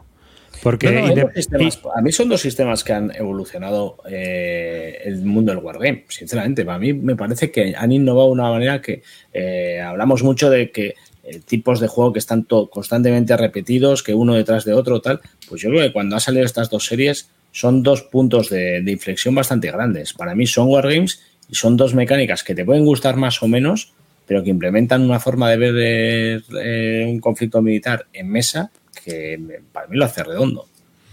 La pregunta es, es si en tu ludoteca te caben 12 Levian Campaign. Eso es la pregunta. Ya, pero ¿y te No, entran, yo no- y yo no te- digo, y te- a mí- y te entran 30 grandes campañas? o, o BCS. Es que, es que ¿dónde está, dónde mides tú esto? ¿El que te guste o no la serie? Punto. O sea, Ya. a mí no me gustan los Sí. coins, pero tengo a Imanol de los Bárdulos que se compra todos los coins que salen porque es un, un enfermo de la serie, le encanta. Pues ya está. Y él ve estas, estas, estas pequeñas diferencias y connotaciones de un juego con otro, que yo no. Yo creo que, yo personalmente mi, mi punto de vista es que a mí me gusta. Yo lo que he jugado a Levian Campaign, la verdad es que solo he jugado, eh, jugar, jugar, solo he jugado en Neski. A mí Neski es un juego que me gusta. Eh, pero no me, el, el sistema no me enamora tonto, tan, tanto como para decir, me voy a pillar todo lo que salga, como con. BCS, ¿vale? Pero Sí, o sea, sí, es un sí. tema mío personal. Claro. Creo que con tener dos o tres que cubran a lo mejor o que el- lo que más te- temáticamente te apetezca o que tengan a lo mejor unas mecánicas un poco más distintas de los demás, Mm. eh, con eso a mí me valdría. El, Eh, el- el y- problema de esto es ahora ya, llegando a Coin, por ejemplo, y a la serie Coin, saber diferenciar qué sistema o qué, qué mecánicas diferencian y demás es complicado. Sea, llega un punto en el que habiendo tantos títulos, eh, discernir qué juego puede gustarte más de la serie es complicado para alguien que no está metido en la serie. El tema que te guste más. Ahí está. Por eso las innovar en, en mecánicas o pruebas todo. es verdad que los, co- los coin, por ejemplo, en esa está muy bien porque tienes juegos a 4, tienes juegos a 3, tienes juegos a 2. En ese sentido, a lo mejor digamos, voy a buscar, voy a comprarme un juego de a 2, un, un coin a 2, a 3 y a 4 y a 5, ¿vale? Que son los, las modalidades que hay de coin. Entonces, A bueno, ver, pero es verdad yo- que el Levin Campaign es más complicado, porque en ese sentido, por ejemplo, solo hay juegos, de momento, solo hay juegos para dos. Veo complicado hacer un Levin Campaign de, de más Sí. de, de- de- de tres bandos. A ver, a mí Con una de las cosas. puedo jugar cuatro dividiéndotelo, pero veo complicado hacerlo de multibando, ¿vale? A- Yo, yo, una de las cosas que veo, por ejemplo, de los coin, es cuando ya derivan a, a un, a algo que no es un coin, ¿no? O, o que es difícil de representar mediante coin, que hay algunos que han salido. O sea, contra insurgencia, pues eh, lo de Pendragón, pues, pues el juego algo mejor es bueno, pero a mí como coin no me dice nada, eso no es contra insurgencia. Pues es el yo- mejor. Ya, sí, no, por, por eso, por eso lo he puesto de ejemplo, ¿no? Pero a mí como juego no me llama nada dentro de la serie porque para mí la serie Coin representa eso. El que yo solo he jugado el de Liberty or Death. No es un, o sea, no es contra insurgencia, es una guerra. O sea, es que esto no, no tiene mucho sentido. Yo creo Bueno. que el- el- para mí el problema de los coins es la, que los veo muy abstractos. No veo ese, es, no veo Sí, esa- sí. eso, eh, no lo veo ni igual en Levin Campaign. En Levin Campaign me parece que son mucho menos abstractos que, que lo que es un coin. Yo personalmente mi, mi visión lo veo mucho más wargame que, yo, un- yo- que un yo lo veo igual que tú. Sin ser tampoco fanático de ninguna de las dos series. ¿eh? No, eh, o sea, tampoco eso me vuelve loco, pero me parece que yo, yo para mí sí es un wargame sin ningún tipo de duda un Levian Campaign, ¿eh? de los que ha, de lo, por lo menos Neski, que es el que yo he jugado. Ahora bien, 10 Levian Campaigns, yo personalmente no, no lo veo. El Almoraví sí te lo vas a pillar, que sale de tu pueblo. Me lo he pillado, me lo he pillado, pero pues hay mi pueblo. En español ya. Sí. Si sale mi pueblo, me lo tengo que pillar, tío. Eso- Claro, esto va así. Esto va así. El Almoraví es lo que tiene. Eh, por aquí no tengo así nada más que yo quiera comentar hoy. Dicho esto, que, bueno, me es- una campaña chula, ¿eh? me pilla el infierno. te has ¿Te pillado el has infierno también. ¿Te has pillado el infierno? ¿En serio? Sí, sí, sí. O sea, tienes todos. Eh, no, me falta el de Paco. Me falta el de Paco. O sea, no me jodas, no tienes el de Paco. No, de todos menos ¿no? el de Paco. De momento no. Curioso. No me gusta la serie, tengo todos. Y es verdad que, por ejemplo, el, el que lo probé en Batalladores, el de, el de Lauria me gustó bastante. Entonces. También va a caer. Pero porque es verdad que ahí, ahí es lo que te digo. Ahí yo veo que hay una diferencia mecánica que a lo mejor me justifica más el tenerlo. Pero. Yo veo el momento en que los vendas todos como los Simonits. Eres un puto crack. O sea, Mira, no me pasó con los serie. coins, porque coin tenía, cuatro, coin tenía cinco coins y los acabé vendiendo todos, no me he quedado con ninguno. ¿Qué cinco coins tenías tú? Pues mira, tenía Cuba Libre, tenía Pendragón, tenía el Colonial Twilight y. Tenían de Anabis. Joder. ¿El romano? Era ese, ¿no? Andean Avis era el no, No, es el de Colombia. No, de Anabis es el de Colombia, es el primero. el de El romano primero. me gustaba mucho. No me acuerdo el Fallen. Sky. Fallen Sky. Y no, ya está, cuatro. Cuatro tenía esos cuatro. Tenía Cuba Libre, de Anabis. Eh, Pero es que, ¿ves? Fallen Sky es una invasión, no es, no es contrainsurgencia. No sé, es Mm. que a mí eso me raya. Este que han salido ahora, el de, de British Way, sí es contrainsurgencia, por ejemplo. Pero lo que pasa es que empieza con una serie, empieza con, llámalo contrainsurgencia porque es la serie que le han dado, Ya Coin, pero el problema está en que el primer juego que sacan, Cuba Libre, sí que representa eso. Aldean Andean Abyss. Abyss. Primero fue ah, pues Andean Abyss tampoco. Sí, hombre, al final. Bueno, Sí, Andrea Navis es contra resistencia, ¿eh? es contrainsurgencia. Sí. Bueno, es un conflicto guerrillas, completo. son guerrillas y Un gobierno. conflicto completo al final. FARC, o sea, sí. bueno, vale. Sí, vale, cierto. Y luego está Cuba Libre, ahí mantienen, pero el tercero ya es el de los romanos, creo, ¿no? O ahí ya se van a Vietnam. Yo creo que Fire así, in the Lake. No, yo creo que el, tercer- el siguiente fue el de. O el Liberty el, el de los romanos, el cuarto. Yo creo que sí. Hay que decir, ahí ya se les va un poco, pero yo creo que lo que funciona es el sistema. Y el sistema al final te vale para prácticamente cualquier conflicto. Eh, Lo que pasa es que el otro día lo estuvimos viendo y son 17, una cosa así. Sí, sí, 17 volúmenes. No, el tercero es a no Distant todavía. El tercero fue Ah, a la Distant dist- a. Distant Ah, Play sí es, sí es, Sí, sí es sí. coin también. Vamos. ¿Ese era de dos? No. No, ¿Es el de no, no, el primero que hubo, el, el único, bueno, ah, yo luego ya dejé de mirarlos, pero el primero que hubo de dos fue el Colonial Twilight. Ah, sí, cierto. Ahí están Plane, efectivamente. Fire in the Lake. Joder, hubo. Fire in the Lake es el cuarto, que es el de Mark Herman, que es el de la guerra de Vietnam. Que bueno, también tiene 17. contrainsurgencia. Pero también. Pero eso es más guerra, guerra. Ese Es que- el es que- ya es guerra, Un guerra. conflicto completo ya, sí. Liberty or Death, The American Insurrection, Falling Sky, Colonial Twilight, Pendragon, Gandhi, ah, el de Finlandia, Albris Burning, ahora el de Filipinas, el People Power, China Wars, que es el que no ha salido todavía, del 37 al 41, pero que ves, esa es la guerra de China. Y luego está el de Marte, que también lo peta, el Red, el Red Stars Rebellion. Y Pues luego, es el que más me gusta a mí, ¿eh? Pues lo mismo. A mí el que, pues fíjate que a mí el que más me llama la atención es el de British Way que ha salido, más que nada porque es cortito, que es otro de los problemas que tienen al final, que son juegos complicados de jugar porque también son muy largos. Hmm. Y entonces a lo mejor un, el, el de British Way, que son los cuatro escenarios distintos en cuatro sitios, eh, juegos más pequeños, a mí a lo mejor me encaja más de no tener que estar dedicando tanto tiempo a algo que tampoco me mata. Ya. O sea, Pero- no me disgusta Coin, pero como no me mata, pues una partida, por ejemplo, Pendragón me gustaba mucho el sistema, pero es que eran partidas de ocho horas, entonces... A mí Pendragon. A mí es el que menos me llama por, por la duración. Ya, es que es eso, es el problema. Entonces, Y- como ver, el yo- sistema yo- no me mata. yo el problema el que le veo... Yo el problema que le veo a estos juegos es que al final son euros de, de 12 horas, tío. O no todos. No, todos Cuba Ya, Libre, por ejemplo, Cuba son tres se horas de juega Sí, pero eh, bueno, pero digo los tochos, ¿sabes? O sea, Sí. el Cuba Libre, pues bueno, vale. Sí. Y alguno más, pero el de Finlandia el no que- creo que tampoco se vaya de oro. ¿eh? El que más me llamaba de todos es Gandhi. Sí, A mí sí. A mí Gandhi. Pero tampoco me mata. O sea, ya os digo que es un sistema que a mí no me va. el de Gandhi, que pues ah, te pone aquí que no es muy largo tampoco, 200 Pues yo tengo la sensación de que me va a pasar con Levian Campaign, me va a pasar un poco lo mismo que me ha pasado con Coin. que te vas a des- desamortizar, ¿no? En breve. No, en breve no.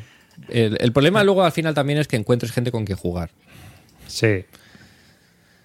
pero yo creo que no, no me veo que teniendo muchos Levian Campaign distintos. Bueno, y luego Porque la son pregunta. Juegos, son juegos complicados de jugar porque son largos, son complejos. Entonces no le veo, a no ser que tengas a alguien, tu vecino, que le mole mucho el tema y digas, "Uf, es que lo estamos petando. Eh, Ibai Zabaleta, por ejemplo, otro día estuve hablando con él y me dijo que tenía 17 partidas en paralelo a todos los a todos los Levian Eh, Campaign. Pues, Tanto Coin como le Living está- Campaign en mi asociación ha caído, ha caído de plano, les encantan, pero yo más, yo más que buscar la partida rehuyo de ellas. Sobre todo los Coin, ¿eh? sobre todo los Coin. Y lo que comenta de Telberto, que es una cosa bastante interesante después, cuando cayeron los talibanes, que es algo que se habló también en la BGG, es tras la caída, o sea, tras la caída de Afganistán en poder de los, de los talibanes y la retirada de Estados Unidos, el volumen 3, que es A Distant Plane, de Brian Trey, o sea, ¿en qué nivel deja la serie un poco los lo que ha sucedido? Es decir, ¿cuál es el ganan- planteamiento? Ganan los Pues, talibanes. Pues Está- ha pasado, ha pasado pues un mal final como. Juego de Tronos, no hay nada. O sea, Ya, no puedes pero- hacer nada contra el guionista. Pero en este caso me pasa a mí un poco también, yo creo que, por ejemplo, hablar de, de conflictos que todavía no han terminado, ¿no? porque tú puedes hablar de, Correcto. de Rhodesia, puedes hablar de Malasia, puedes hablar de Chipre yo- y ver, puedes ¿tú hablar de Palestina. ¿Tú ves un coin como un juego simulacionista donde tú estás intentando comprender? Yo es que un coin lo veo un juego, juego. Ya, pero el, Juego. pro- el tema está Entonces aquí. me da igual que que, lo no que sea te- simulacionista o que no se haya cumplido las expectativas. Sí, a ver, como juego, puede estar bien, pero puede pasar lo que pasa con Labyrinth, que a mí Labyrinth como juego me parece que es muy interesante, pero el planteamiento eh, político y social que plantea es de un neoconservadurismo que asusta. Entonces, Bueno, también dependiendo de qué ideas tengas tú o por dónde vaya, o que si eres europeo o eres americano, el juego te va a dar una imagen o te va a dar otra. Y creo que con A Distant Plane puede pasar eso. Es decir, que la visión que tiene Brian Train está más hacia el analista de la CIA que hacia el europeo de, de- Pues- de clase media interesado por geopolítica. ¿Sabes?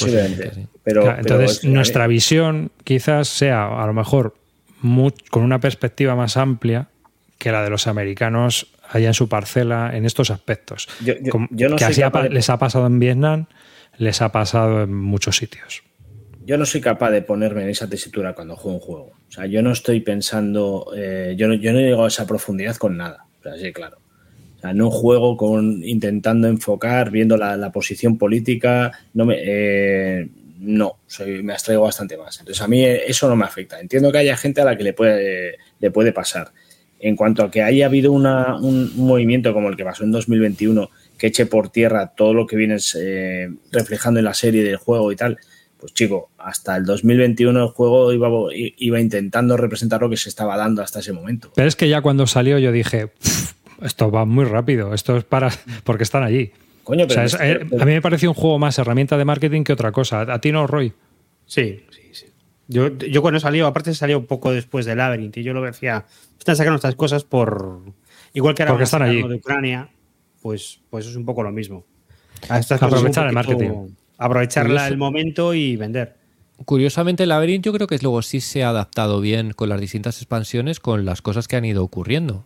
Y, Porque es un juego que cambia. No tiene nada que ver el Sí, pero- con la pero el- primera el- juego que con la primera expansión de las, las primaveras árabes. Y el, juego yo creo que se adapta bien, ¿eh? El planteamiento de Labyrinth tiene un planteamiento un poco. eh, ¿Cómo decirte? Estamos a- es que parece que hay dos bandos, ¿no? Que está el, el- el bando americano y europeo, y por otro lado tenemos Al Qaeda o Daesh. Y, es, y te lo plantean como si el Daesh fuera una organización de, de los malos de James Bond, ¿sabes? Es decir, los filipinos te envían una célula terrorista a Somalia. Tío, es que los filipinos y los somalíes ni hablan entre ellos y son Que de sí, Al Qaeda. Sí. Bueno, pues es un juego, es Ya, un juego, pero- juego, no es, una, no es un es- juego simulacionista. o sea, Claro. vosotros, vosotros consideráis que este juego sale porque están ahí metidos los americanos, ¿no? Claro. Y esto tiene una ventaja. Entonces, entonces, con esa, con esa eh, regla de tres, ¿por qué no tenemos ya algo de, de Ucrania? Porque lo están ¿Qué haciendo. están haciendo? Están haciendo cuatro mierdas que no hay nada. No, No, no hay ningún juego haci- potente marcado No, está por. haciendo Herman un juego de Ucrania con Herdofter. Sí, y, parece que tiene buena pinta. encima. Sí, encima tiene, buena- tiene buena pinta. Lo que pasa es que con O el sea, Helicópter y por encima cierto, el Herman puede ser brutal. De la Os guerra de ahora. De la guerra de ahora. Sí, van a hacerlo de la actual. primera parte. solo de la primera parte, de, de intentar tomar Kiev y si no lo consigues, se acaba la partida. Os cuento un chascarrillo del Labyrinth. ¿Qué pasó? Que estáis diciendo que es una herramienta de marketing tal. Cuando hablando con Volco, eh, tomándonos unas cervezas un día en una bellota, que le pregunté por el Labyrinth, me dijo que él mm, poco, no es que renegara, pero que había sido, Labyrinth había sido un encargo. Hmm. No era un juego que él quería, no era el juego que él quería hacer, era un juego que le habían mandado a hacer. Bueno, pues entonces esa teo- la teoría de arriba Porque de además- Roy, eh, coge fuerza. Entonces eh, sí que encaja un poco con lo que estáis diciendo y con lo que me dijo Claro. Volco en su momento. Pues sí, A mí me sorprendió un poco, porque ah, yo no sé, o sea, a ver, que acababa de conocer a Volco y estaba hablando con él del típico pesado que se le pone al lado, ¿eh? Y le pregunté, no, pues a mí me gusta mucho Labyrinth. Y me dijo, bueno, a mí hay otros, la- justo ese es el juego que menos, porque tal, no sé qué, fue más un encargo que otra cosa, tal. Ah, a mí como juego me parece interesante, pero ya A mí me gusta, que- ¿eh? A mí me gusta mucho Labyrinth. Con la, con la primera expansión me parece un juego genial. que, a ver, una de las cuestiones también de esto de los Wargames es que hay gente que busca un poco de historicidad. Entonces, ya, ya. ya, es- sí. Y sobre todo Claro. cuando estamos metiendo unas cuestiones políticas, que esto que parece como los juegos de Clun, con las notas al pie de página, ya. Pero yo te digo, aquí yo por ejemplo en el rascamos coin, en una pared. en un coin no busco simulacionismo. Porque que un cubito se mueva y no pueda atacar, tenga que esperar al siguiente turno a que le toque Joder. es que no le veo por ningún lado el simulacionismo. Entonces, me quedo en, la- en que es un juego. El juego me te- divierte, no me divierte, me da un saborcillo del conflicto, veo la carta, veo que cuenta algo, aprendo algo, bien, pues perfecto. Pero no busco un simulacionismo. Por eso a mí personalmente que, que no se cumpla en el distant plane, que al final 25 años después no haya ocurrido lo que tal, bueno, a mí personalmente me da igual. Igual No, que sí. me dices que cuando juegas al NES War Poland, que al final se ha descubierto que los rusos realmente los son mucho peores de lo que se le podía poner en el juego. Bueno, vale, pues es que estoy jugando un juego y me lo estoy divirtiendo. Estoy jugando una realidad alternativa. La- en mi realidad alternativa de esa partida, los rusos eran mejores de los que son realmente. Bueno, pues ya está. Porque no busco un, no busco una recreación simulacionista. Para eso me juego al Fighting Wings. Eso te iba a decir. Entonces, te- por eso juegas los aviones, ¿no? Que ahí Claro. sí, ahí sí, ahí, Ahí tiene sí, ahí que sí, ir el sí. alavío. a Ahí el, tornillo tiene que ir apretado con... Con tantos bares. Exactamente. Sí, sí. Ahí sí. Ya, ya, ya veo, ya. Pues nada, nada.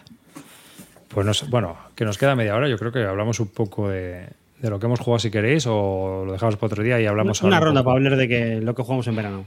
Venga, Vale. ¿quién comienza? Roy, ¿Yo mismo? Pues yo voy a hablar de la, la batalla de, de los White Plains, esta, que fue lo que jugué así grande este verano. Eh, bueno, pues esto es el volumen 10 de mi serie esta de la Revolución Americana. Y, y que tenía muchas ganas de jugarlo porque es que no sé si lo visteis, pero esto era un monster de Sí, la serie. es Eran el monster de la 40 serie. turnos, eh, millones de tropas, dos mapas pegados. Y yo decía, hostia, esto es alucinante. Y cuando yo leía la descripción del juego, me decían, no, esto es la batalla más grande que ocurrió en la Revolución Americana, donde había más tropas y más ejércitos. Y yo decía, hostia, donde había más. Esta, batalla, yo no la conozco de nada. Y claro, cuando me puse a ver el manual, resulta que esto fue, es una batalla hipotética también. Y es la, la batalla hipotética tan hipotética que fue, había muchas tropas, los ingleses se acercaron y Washington dijo, uy, no, no, no, no, yo me voy. Y se fue. Y eh, lo, que quiere, lo que quiere reflejar este juego es que realmente Washington no se fue y hubo una batalla muy grande. ¿Vale? Entonces partimos esta idea, cuarenta y pico turnos, mogollón de tropas y, y hacer una batalla muy grande para la serie. qué decepción que no sea una carrera por huir. Que no sea una carrera por huir. Bueno, pues espera que te digo. ¿Qué, qué pasa? Bueno, pues empezamos a jugar esto, eh, nos reservamos un día y parte del otro para jugarlo y acabamos en cuatro horas. Joder. Así os lo digo. El monster. El Monster. ¿Por qué? ¿Qué pasó? Pues a ver, que este es un, este es un, un, un juego muy particular. Porque así como otros me han gustado y no esperaba nada de ellos, este tiene un problema. Y es el hecho de que. al esta foto, por ejemplo, es mía. Eh, al principio empiezan los. ¿Fue la anterior? ¿Momento? Que me ha parecido muy, muy loca. Sí, sí, la que, la que está con un montón de cheats. Hostia, Ah, un puta, tipo ¿qué con, es eso? jugando con, con sillas apiladas. Pero sillas Con- apilables. Sí, impresas con 3D. Hostias. Este tío está en 2027, ¿eh? Sí. Ah, ah. Bueno, pues el tema que hay con esto es que al principio de la batalla se despliega el, el inglés y el americano tiene unas pequeñas fuerzas para hacer como de screening, para pararlos y que no vengan a, a saco. Y hay una primera parte del juego que son como los 10 primeros turnos antes de que se eche a llover, que es ver si el americano consigue retrasar al, inglés y salvar esas tropas. ¿Qué pasa? Que si lo haces mal, que si no controlas bien el juego, que si tienes mala suerte y el inglés tiene un doble turno, que este juego tiene muchos dobles turnos y es una mierda, pues las tropas americanas no tienen nada que hacer, las rodean, se las cargan y pierdes por moral. Entonces, de los cuarenta y pico turnos, a lo mejor ni los llegas a ver y ni los llegas a oler. Entonces queda, un, queda ahí un, un rollo bastante raro de juego. A mí me gustaría volverla a jugar otra vez, pero, pero joder, es que me apetece jugar más otros que este. Yo creo que este ha sido de los, de los capítulos de toda la serie el que, el que menos me ha gustado. Porque me parece muy raro el planteamiento. Bueno, Y desde luego no se lo recomiendo tampoco- a nadie que, que quiera entrar en la serie o que quiera comprarse un, uno más después del tripack. Porque esto mm, no tiene mucha chicha y. Ya. Pues mira, mira que en Consing World pintaba bien porque el tío ponía fotos de, de la zona de la batalla que estaba visitándola con los colegas y no sé qué para hacer el juego. No, si siempre lo hace, ¿eh? Él Sí, sí, sí. y tal. Sí. Y está muy bien. A ver, yo creo que la batalla, cuando la, la si consigues llegar a la batalla, pues está guay. Pero, mm, pero es muy raro, muy raro todo lo que hay ahí. Yo creo que este, a, este, a este volumen, si lo vuelven a sacar más adelante, le, le van a dar una vuelta y, y lo van a pulir un poco. Y luego también, a ver, es que no tiene sentido sacar un juego de estos con una caja así de gorda, dos mapas montados, porque, que, a ver, no sé, no, yo, yo no le veo mucho sentido. Pero bueno, ahí está, ahí está. No, no me lo pasé mal, pero la verdad es que hay otros, casi todos los otros de la serie son mejores que este. Eh, pinta, pinta la serie que, bueno, están en teoría desarrollando la mm, versión de batallas pequeñas de esto, ¿no? Sí. Porque el tipo se ha dado cuenta de que muchas de las batallas famosas de la Revolución Americana, la escala no le da, porque son escaramuzas muy pequeñitas. Entonces, si tú quieres jugar Bunker Hill, Bunker Hill no lo puedes hacer en esto porque son dos, dos fichas. Así que al final lo que va a hacer es una especie de, pues, una SL, pero en, en Revolución Americana. Ya. Y a mí me parece que tiene buena pinta. Eso y, y ya está preparando el siguiente volumen de la serie. Vamos. Me parece que iban a ser, pero el siguiente ya sería el último o no. No, el siguiente son 13. Él, di- él dice que quiere hacer 13. Luego, a saber, porque como está jubilado, vete tú a saber. Y Claro, el que siguiente es no sé qué verde, que es la previa de, de Yorktown o algo, así, algo por el estilo. Y está ya trabajando en hacer el, el- la versión táctica de esto. Hmm. Pero bueno, lo que digo, este no lo recomiendo. Así como el de Rhode Island sí que me gustó y me sorprendió. Y si alguien que ha jugado el tripack me dice, oye, quiero pillarme uno más, ¿me pillo este? Sí. Si alguien me dice, ¿me, quiero, ¿me puedo pillar este después de jugar el tripack? No, píllate cualquier otro, este no te lo pilles. Lo que pasa es que en esto pasa un poco como en grandes campañas, ¿no? Es el que está disponible, ¿no? Eh, no, el tripack sigue- yo creo que sigue esto, ¿no? Si esto se acaban saldando siempre. Esto lo hace saca GMT por hobby. Esto lo saca GMT porque tiene 27 coins, 400 Levian Campaigns que venden un montón. Entonces este señor le debe de conocer, le publica los juegos, Y se fuera. venden 500, pues 500 que se han vendido. Y el resto lo saldamos. Porque siempre, yo siempre he visto la serie al final saldada en las ofertas. Siempre saldrán las ofertas. Yo soy Sí, sí. imbécil por comprármelas de, de primera. Bueno, tío, tú tienes toda y, y, joder, eh, te gusta la serie, me parece guay. Además es fácil, Mira, asequible. Pregunta, y yo te iba a preguntar también a Joel. Dice que si no tiene escenarios para empezar la batalla más adelantado. Sí, tiene algún escenario para empezar la batalla más adelantada. Pero, a ver, el, el problema que tiene Joel, tú que has jugado a la serie, es que como tienes que jugar una retirada, hacer la retirada no es fácil. Y la primera vez que tú juegas, no tienes muy claro cuánto puedes plantar batalla para retrasar al inglés o cuánto no. Y el juego tiene dobles turnos. O sea, tú tiras un dado y un tío te puede duplicar turno. Si un tío duplica turno, te rodea y poco que hacer. Entonces, la partida puede acabar con muy rápido, muy rápido. Y no sé, me, me ha dejado un poco el sabor de boca muy mal. Pues qué mal. Sí, Aquí mal. A mí ya me lo comentó en verano cuando estuve con él. Venga, cariño, ¿y tú qué le diste? Pues mira, yo le he dado. Vamos a hablar de este, venga. El Rey en el Norte. El Rey en el Norte, que le ha sacado una caza hace relativamente poco. Me lo Hostia, mandó- que guardar la caja, ¿no? Sí, es un mamotreco de pelotas. O sea, aparte que pesa, ¿eh? O sea, es un cacharro que viene hasta arriba de cosas. Eh, perdonad. Hostia, que se me cae. Eh, bueno, eh, sabéis el sistema Sekigahara.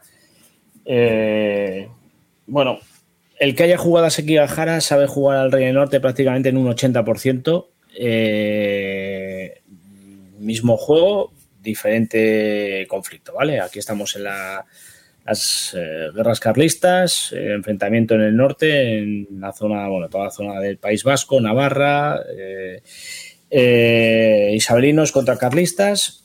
El juego, comparándolo con Sekigahara, por ir un poquito al grano, es más profundo, más grande y con más dificultad, sin tener un juego muy denso y muy bestia, pero aquel que haya jugado a Sekigahara aquí se va a encontrar con un peldaño mayor, ¿vale? Un, paso más. Eh, para mí tiene detalles muy chulos, eh, pero voy a empezar por, Bueno, empiezo por lo que más me ha gustado del juego. Tiene algunas cosas muy, muy interesantes. En Sekigahara yo creo que en algunos momentos eh, creo que está demasiado definido el camino.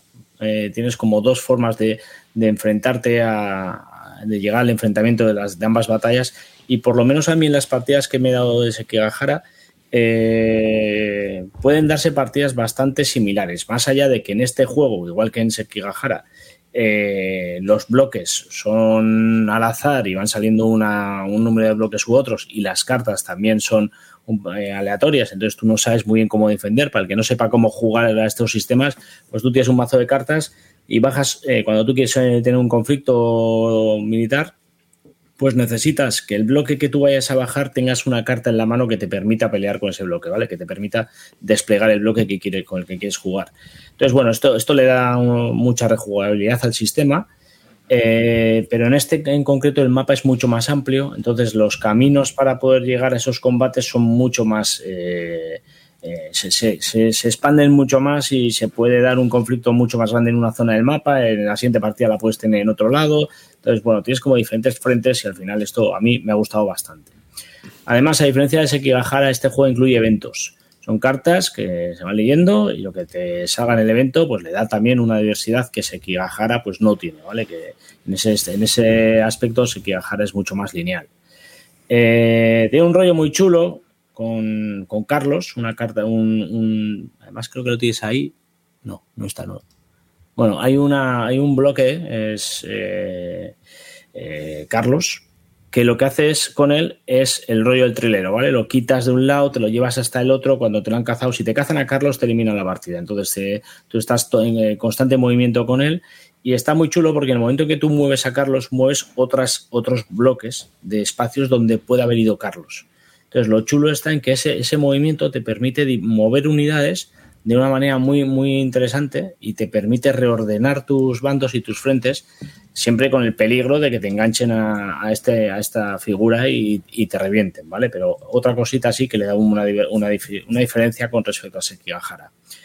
Eh, para mí también tiene menos limitación de, para el uso de los bloques. ¿vale? En Sekigahara tú tienes muchos bloques que solo pueden ir en determinado lugar, de determinada manera. En este juego eh, los bloques tienen mucha mayor movilidad y tú puedes tener guipuzcoanos en Navarra, navarros en Guipúzcoa y, y al revés. ¿vale? En principio van a disponerse en un espacio, pero la- la- el movimiento de esas unidades lo hace, lo hace para mí mejor o, o más diverso que, que Sekigahara.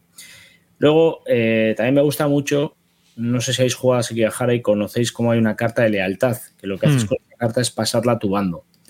Aquí la carta de lealtad se juega de manera diferente, ¿vale? La carta de lealtad tú cuando la bajas, cuando alguien ha desplegado un- una unidad, lo que haces es quitar esa unidad de la batalla, no te la pasas a tu lado. Entonces, no es, eh, es, un fastidio, pero no es tan dura como, como que en Sekigahara, como te saque la carta de lealtad y no tengas una forma de contrarrestarlo, para mí es bastante, bastante peligrosa. Eh, además, eh, hay diferentes, no sé si en Sekigahara también es así, pero en, en este tenemos diferentes números de cartas de lealtad en cada bando. Uno tiene tres y el otro tiene dos, por lo tanto, eh, uno tiene más facilidad para jugar estas cartas que, que el otro bando, ¿vale? A partir de ahí, eh, cosas que no me gustan, no me gusta nada el mapa. Es algo mío, es algo no, no, no, eres tú, a mí tampoco me gusta nada. Pero mm, sinceramente me parece el mapa de Cabárceno. Cuando entras en Cabárceno, te dan esta mierda, tío. O sea, Turístico, ¿no? Horrible, horrible. O sea, lo tengo que decir porque eh, además me consta que estuvieron trabajando con el mapa eh, histórico. Y, creo que es un mapa precioso, además, el mapa histórico. Entonces, eh, lo, han, lo, han, lo, han, hecho mucho más familiar, por así decirlo, no sé cómo llamarlo. Sí, es que parece que es el cuando lo que dices tú, cuando vas a un parque y te dicen el, el, sendero norte y para ver a los osos, el sendero sur para ver la cascada. Sí. aquí tienes al lince, aquí tienes a no sé qué. Pues es el este, este mapa a mí me recuerda a, a, a, a Cabárceno, tío. Eh, es una tontería, pero es que a mí me llama mucho la atención que es que el mapa original, que de hecho es el que creo que saca David Gómez Reyoso en su, en su guerra con un frente, el mismo frente, el mismo conflicto, juego muy diferente a este que os estoy presentando, pero en ese juego sacan el mapa que me hubiera gustado ver también en este, aunque sea repetido, me da igual. Me gusta mucho más ese, ese, este conflicto representado con ese fondo que con este. Eh, quitando ese detalle, a mí el juego me parece que funciona súper bien. Eh, sencillo, eh, lo despliegas y lo juegas largo, más largo que Sekigahara, o sea, no os penséis que esto se va a jugar en hora y media, esto se juega mm, tres horas, tres horas y pico, te va a llevar a jugar al Rey del Norte. Y, bueno, pues eh, lo puedes ganar de diferentes maneras, igual que, en Sekigahara, tienes que intentar conseguir unos, espacios que son las keys de que te van a dar la, victoria. Y, bueno, pues eh, muy chulo. A mí me ha gustado mucho el juego, la verdad. Eh, me parece que es un acierto, me parece que es un conflicto poco representado, creo que es el primer juego que sale representando las guerras carlistas, algo, algo que, aquí ni se, ni se conoce prácticamente, y, y, que pues si alguien está interesado en un juego de bloques sencillito y demás, para mí muy, muy recomendable. Si me preguntáis, ¿este os Eso, eso te iba a preguntar. Pues no te sabría decir. A mí es que me gusta mucho, eh, ya sabéis, el Sendoku Jedi y todo lo que tiene que ver con el medievo japonés. Y fíjate que esto me toca cerca, porque al final eh, sale, sale mi pueblo en una de las zonas, eh, conozco todos los espacios que salen representados en el mapa y, yo, pues francamente, no, no, me puedo decantar por uno de los dos, porque, porque los dos me gusta mucho el tema. Mm, yo más me, jugaría uno u otro en función del tiempo que tenga.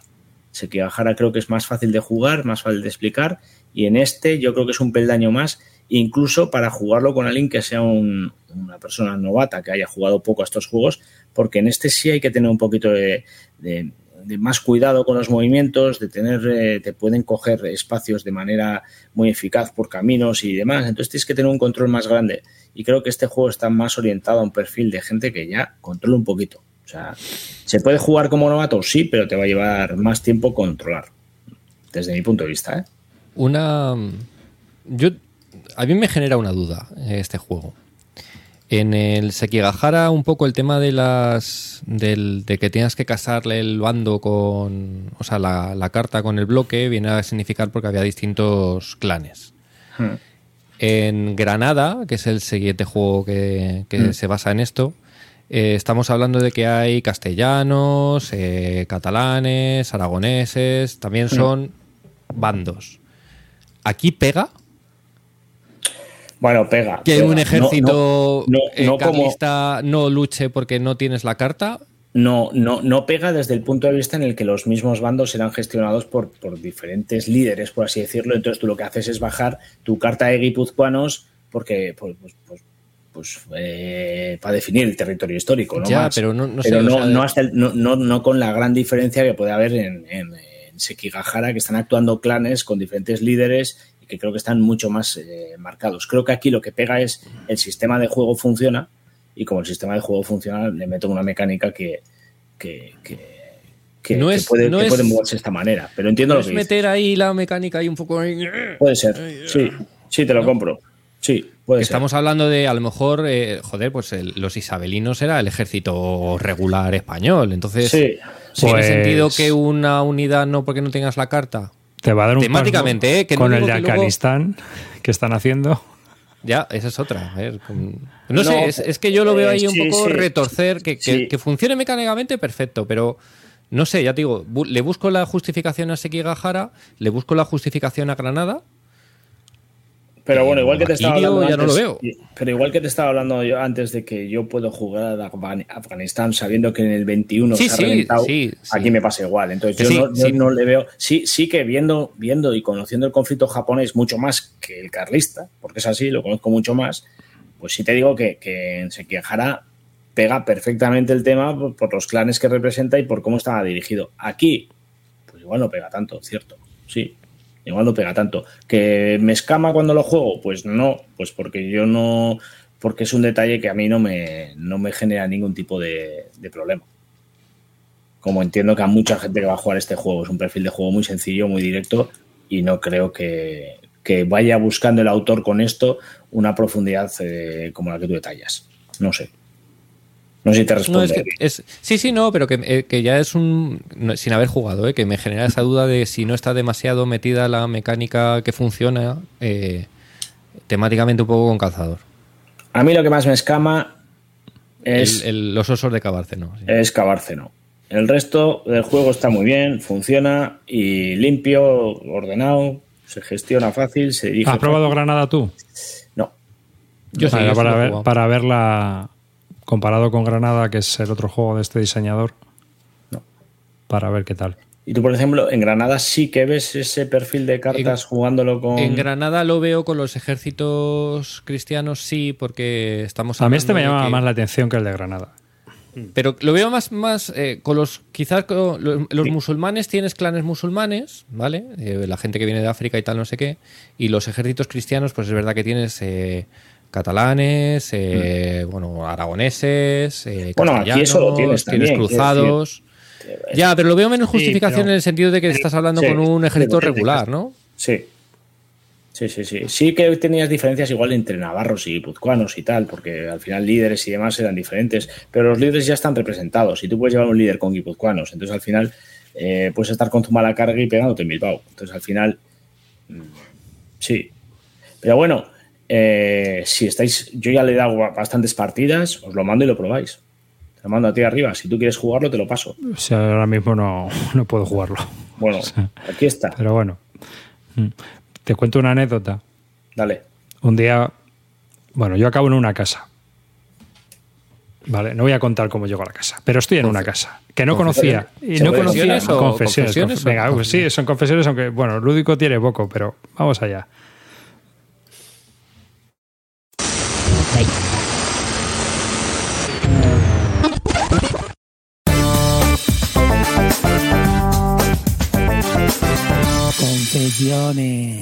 Una cosa llevó a la otra y Y efectivamente, una cosa lleva a la otra y estoy en el salón de la casa, que me quedé solo en el salón de la casa. Y estoy mirando así, digo, hostias. Y entonces hice una foto. Dios, patria, rey, tercio navarro, o sea, una bandera carlista. Tercio Navarro María de las Nieves. Una bandera original carlista. Toma ya.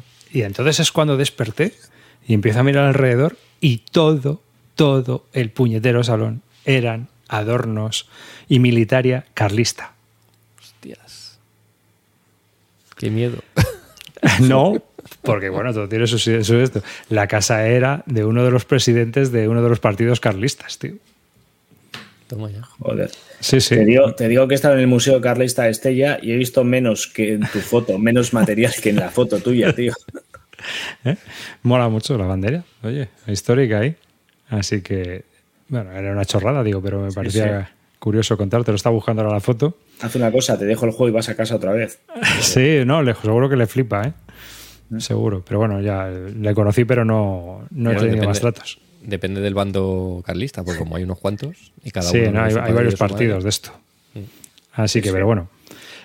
Muy, muy chulo, recomendable también, ya que estamos con el tema, el Museo de Estella. Si alguno se pasa por ahí, Museo de Estella Carlista, solo por ver la colección de cómics eh, de época, eh, poniendo a los, a, los car- a los carlistas a caer de un burro, o sea, las portadas, solo se ven las portadas, ¿eh? Pero me descojoné vivo, tío. Tengo algunas fotos, ya os pasaré para que las veáis porque el descojón es brutal. Ah, hubo una vez un, un oyente en el grupo de Telegram que se quejaba de que los diseñadores españoles no diseñaban juegos mainstream de temas mainstream, de la Segunda Guerra Mundial, Ah, del sí, sí, me Barbarosa. acuerdo de esa- me acuerdo de esa Y joder, yo es que me quejo de lo siguiente, ¿no? Que hemos tardado muchos años en hacer, bueno, que siempre ha habido, pero, pero que, que se empiecen a ver juegos de, de nuestra Sí. época, ¿no? De, de nuestra historia, las guerras carlistas, las, las guerras renacentistas, no sé. Incluso que que se hable, que se hable de ellas. Es un acierto por parte de NAC, por De NAC, ejemplo, que, esa apuesta, que ¿no? estén, que estén haciendo una apuesta por, por los conflictos que, que son no representados y que, Que nos pillan de poco más- cerca, más que- claro. Que por cierto, no, hoy no voy a hablar, pero el Tagmento lo tocaré otro día también. Hmm. Ah, también lo tienes. Sí, pero bueno, eso es un jueguecillo, eso sí que es una especie de euro, ¿no? Sí, es un jueguecito, un juego inchi, pero bueno, hablando de juegos de ese no representa algo, algo, una- un conflicto nuestro, pero bueno, representa algo Sí, bueno, Awell dice, dice, los hermanos Perry son unos flipaos de las guerras carlistas, que son los diseñadores de miniaturas que hubo muchos años Ah. en Citadel. Pero es que en miniaturas sí que hubo mucho, mucho movimiento carlista y además Corvus, Corvus Belli, cuando inició su andadura, tenía un ej- ejércitos históricos de carlistas, me acuerdo yo. Que rollo la, la- militar. la gallega. Sí, sí, sí, sí. ¿no? sí, sí. Hacían rollo histórico al principio, hacían rollo Hacían- de romanos y cosas. Tenían antigüedad y, y, por ejemplo, tenían una serie que era carlistas, en 15 milímetros. Mira, no Que sabía. por cierto, en el chat también puso hace, hace tiempo, puso alguien un, un juego carlista de una, creo que de una editorial Sí, pequeña varios. o de un juego de Sí, revista sí. americano. Hay un tercero que está sacando, bueno, eh, eh, hay- que yo sepa, creo que hay un chico de Bilbao que está trabajando en un tercer juego y lo han probado Chelis y estos y les ha gustado mucho. No, pues esto era una batalla, era una batalla Ah. carlista, en la guerra carlista y en, en una revista americana o en una editorial No, era un folio, Me ¿no? pareció- Era Era un un juego folio, sí, folio. era algo así. Es que no recuerdo el detalle, pero, Mm. pero me pareció muy curioso que salga una batalla carlista Ya ves. eh, por una empresa americana, cuando es verdad que aquí es verdad que es una parte de la historia que es súper, mm, vamos, que no A ver, yo la creo que- tenemos muy, muy escondida. No Que digo poco a poco iremos viendo más. eh. Yo creo que poco a poco iremos viendo más. Es que hay muy poco incluso para documentarte tú, ¿eh? Sí, sí. Sí, del carlismo hay muy poco, ¿eh? Por eso digo que es, es como una historia muy escondida de, de España. Hmm. Y no, no, no se trata en la educación, no. Bueno, se trata de pasada, ¿no? Hay un folio o algo así y, para adelante. Bueno, Mira, mira si lo tengo cerca y yo, vamos, sé quién es tu Malacargui porque hay plazas por aquí con él, pero poco más. sí, de Ya. hecho es, más es una cosa que me acuerdo que le pregunté una vez a Calino. Digo, bueno, vosotros, en, yo qué sé, lo estudiabais más o lo que sea porque os pille más cerca. No, no, qué coño, nada. Nada, nada. No, y lo que dice Nico, también de las guerras coloniales, hay muy También. poquito. También. O sea que pff, siempre... En miniaturas sí hay más, ¿eh? Miniaturas sí que es una cosa que como los reglamentos son más fáciles a lo mejor de, de publicar, aunque sea en PDF, porque al final lo que necesitas son miniaturas y eso sí que lo puedes encontrar. Sí que hay bastante, bastantes cosas ¿no? sobre el tema. Renacentista, medieval, antigüedad en España, todo eso. Pero de tema de wargame, de cartoncito y hexágono, no, no hay mucho. Es verdad que con la, con la historia tan rica que tiene España en conflictos, Hombre, pues, hemos sido, a ver, habiendo sido un imperio, pues es lógico que, que haya un tema pues, bastante gordo, ¿no? En cuanto a conflictos. O sea, tú fíjate, si no habrá guerras. Hemos participado en un huevo, o sea que es y ha habido en, y en, el, en la propia, en el propio territorio. O sea, Sí, sí, guerras civiles también hemos tenido unas cuantas, aparte de la última. o sea que. Y, y de eso, parece que ya estamos saliendo, empezando un poco a salir de, de lo que es el tabú, ¿no? De la guerra civil, ¿no? Ahí Nico Scooby, pues, por ejemplo, pues, pues ha hecho bastante también con su serie. Que, que al final no deja de ser un tabú. Porque son Sí, cosas que, bueno.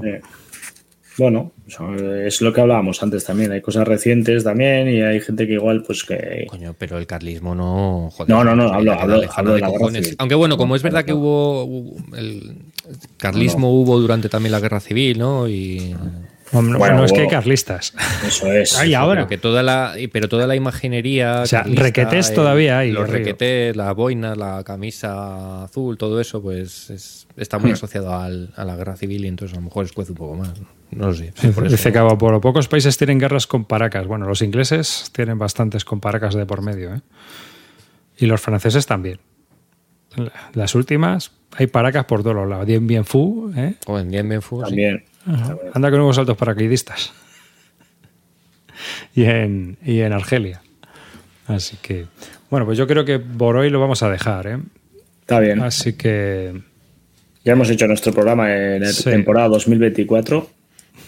Hasta la próxima temporada, ¿no? Así es. Pues nada, hasta aquí este episodio número 45 de este podcast. Muchas gracias a todos los que habéis estado en directo. Muchas gracias a toda la gente que se ha suscrito en Twitch para apoyarnos, que siempre se agradece porque si esto tiene gastos. Bien lo sabe Calino también. y, y bueno, eh, Calino, sí que vamos a decir que vamos a hacer campamento. No vamos a dar todavía las fechas, pero vamos a hacer campamento el año que viene para no perder la sala. Más que otra cosa. Estar atentos que lo volveremos a repetir. Este año nos volvemos a ver.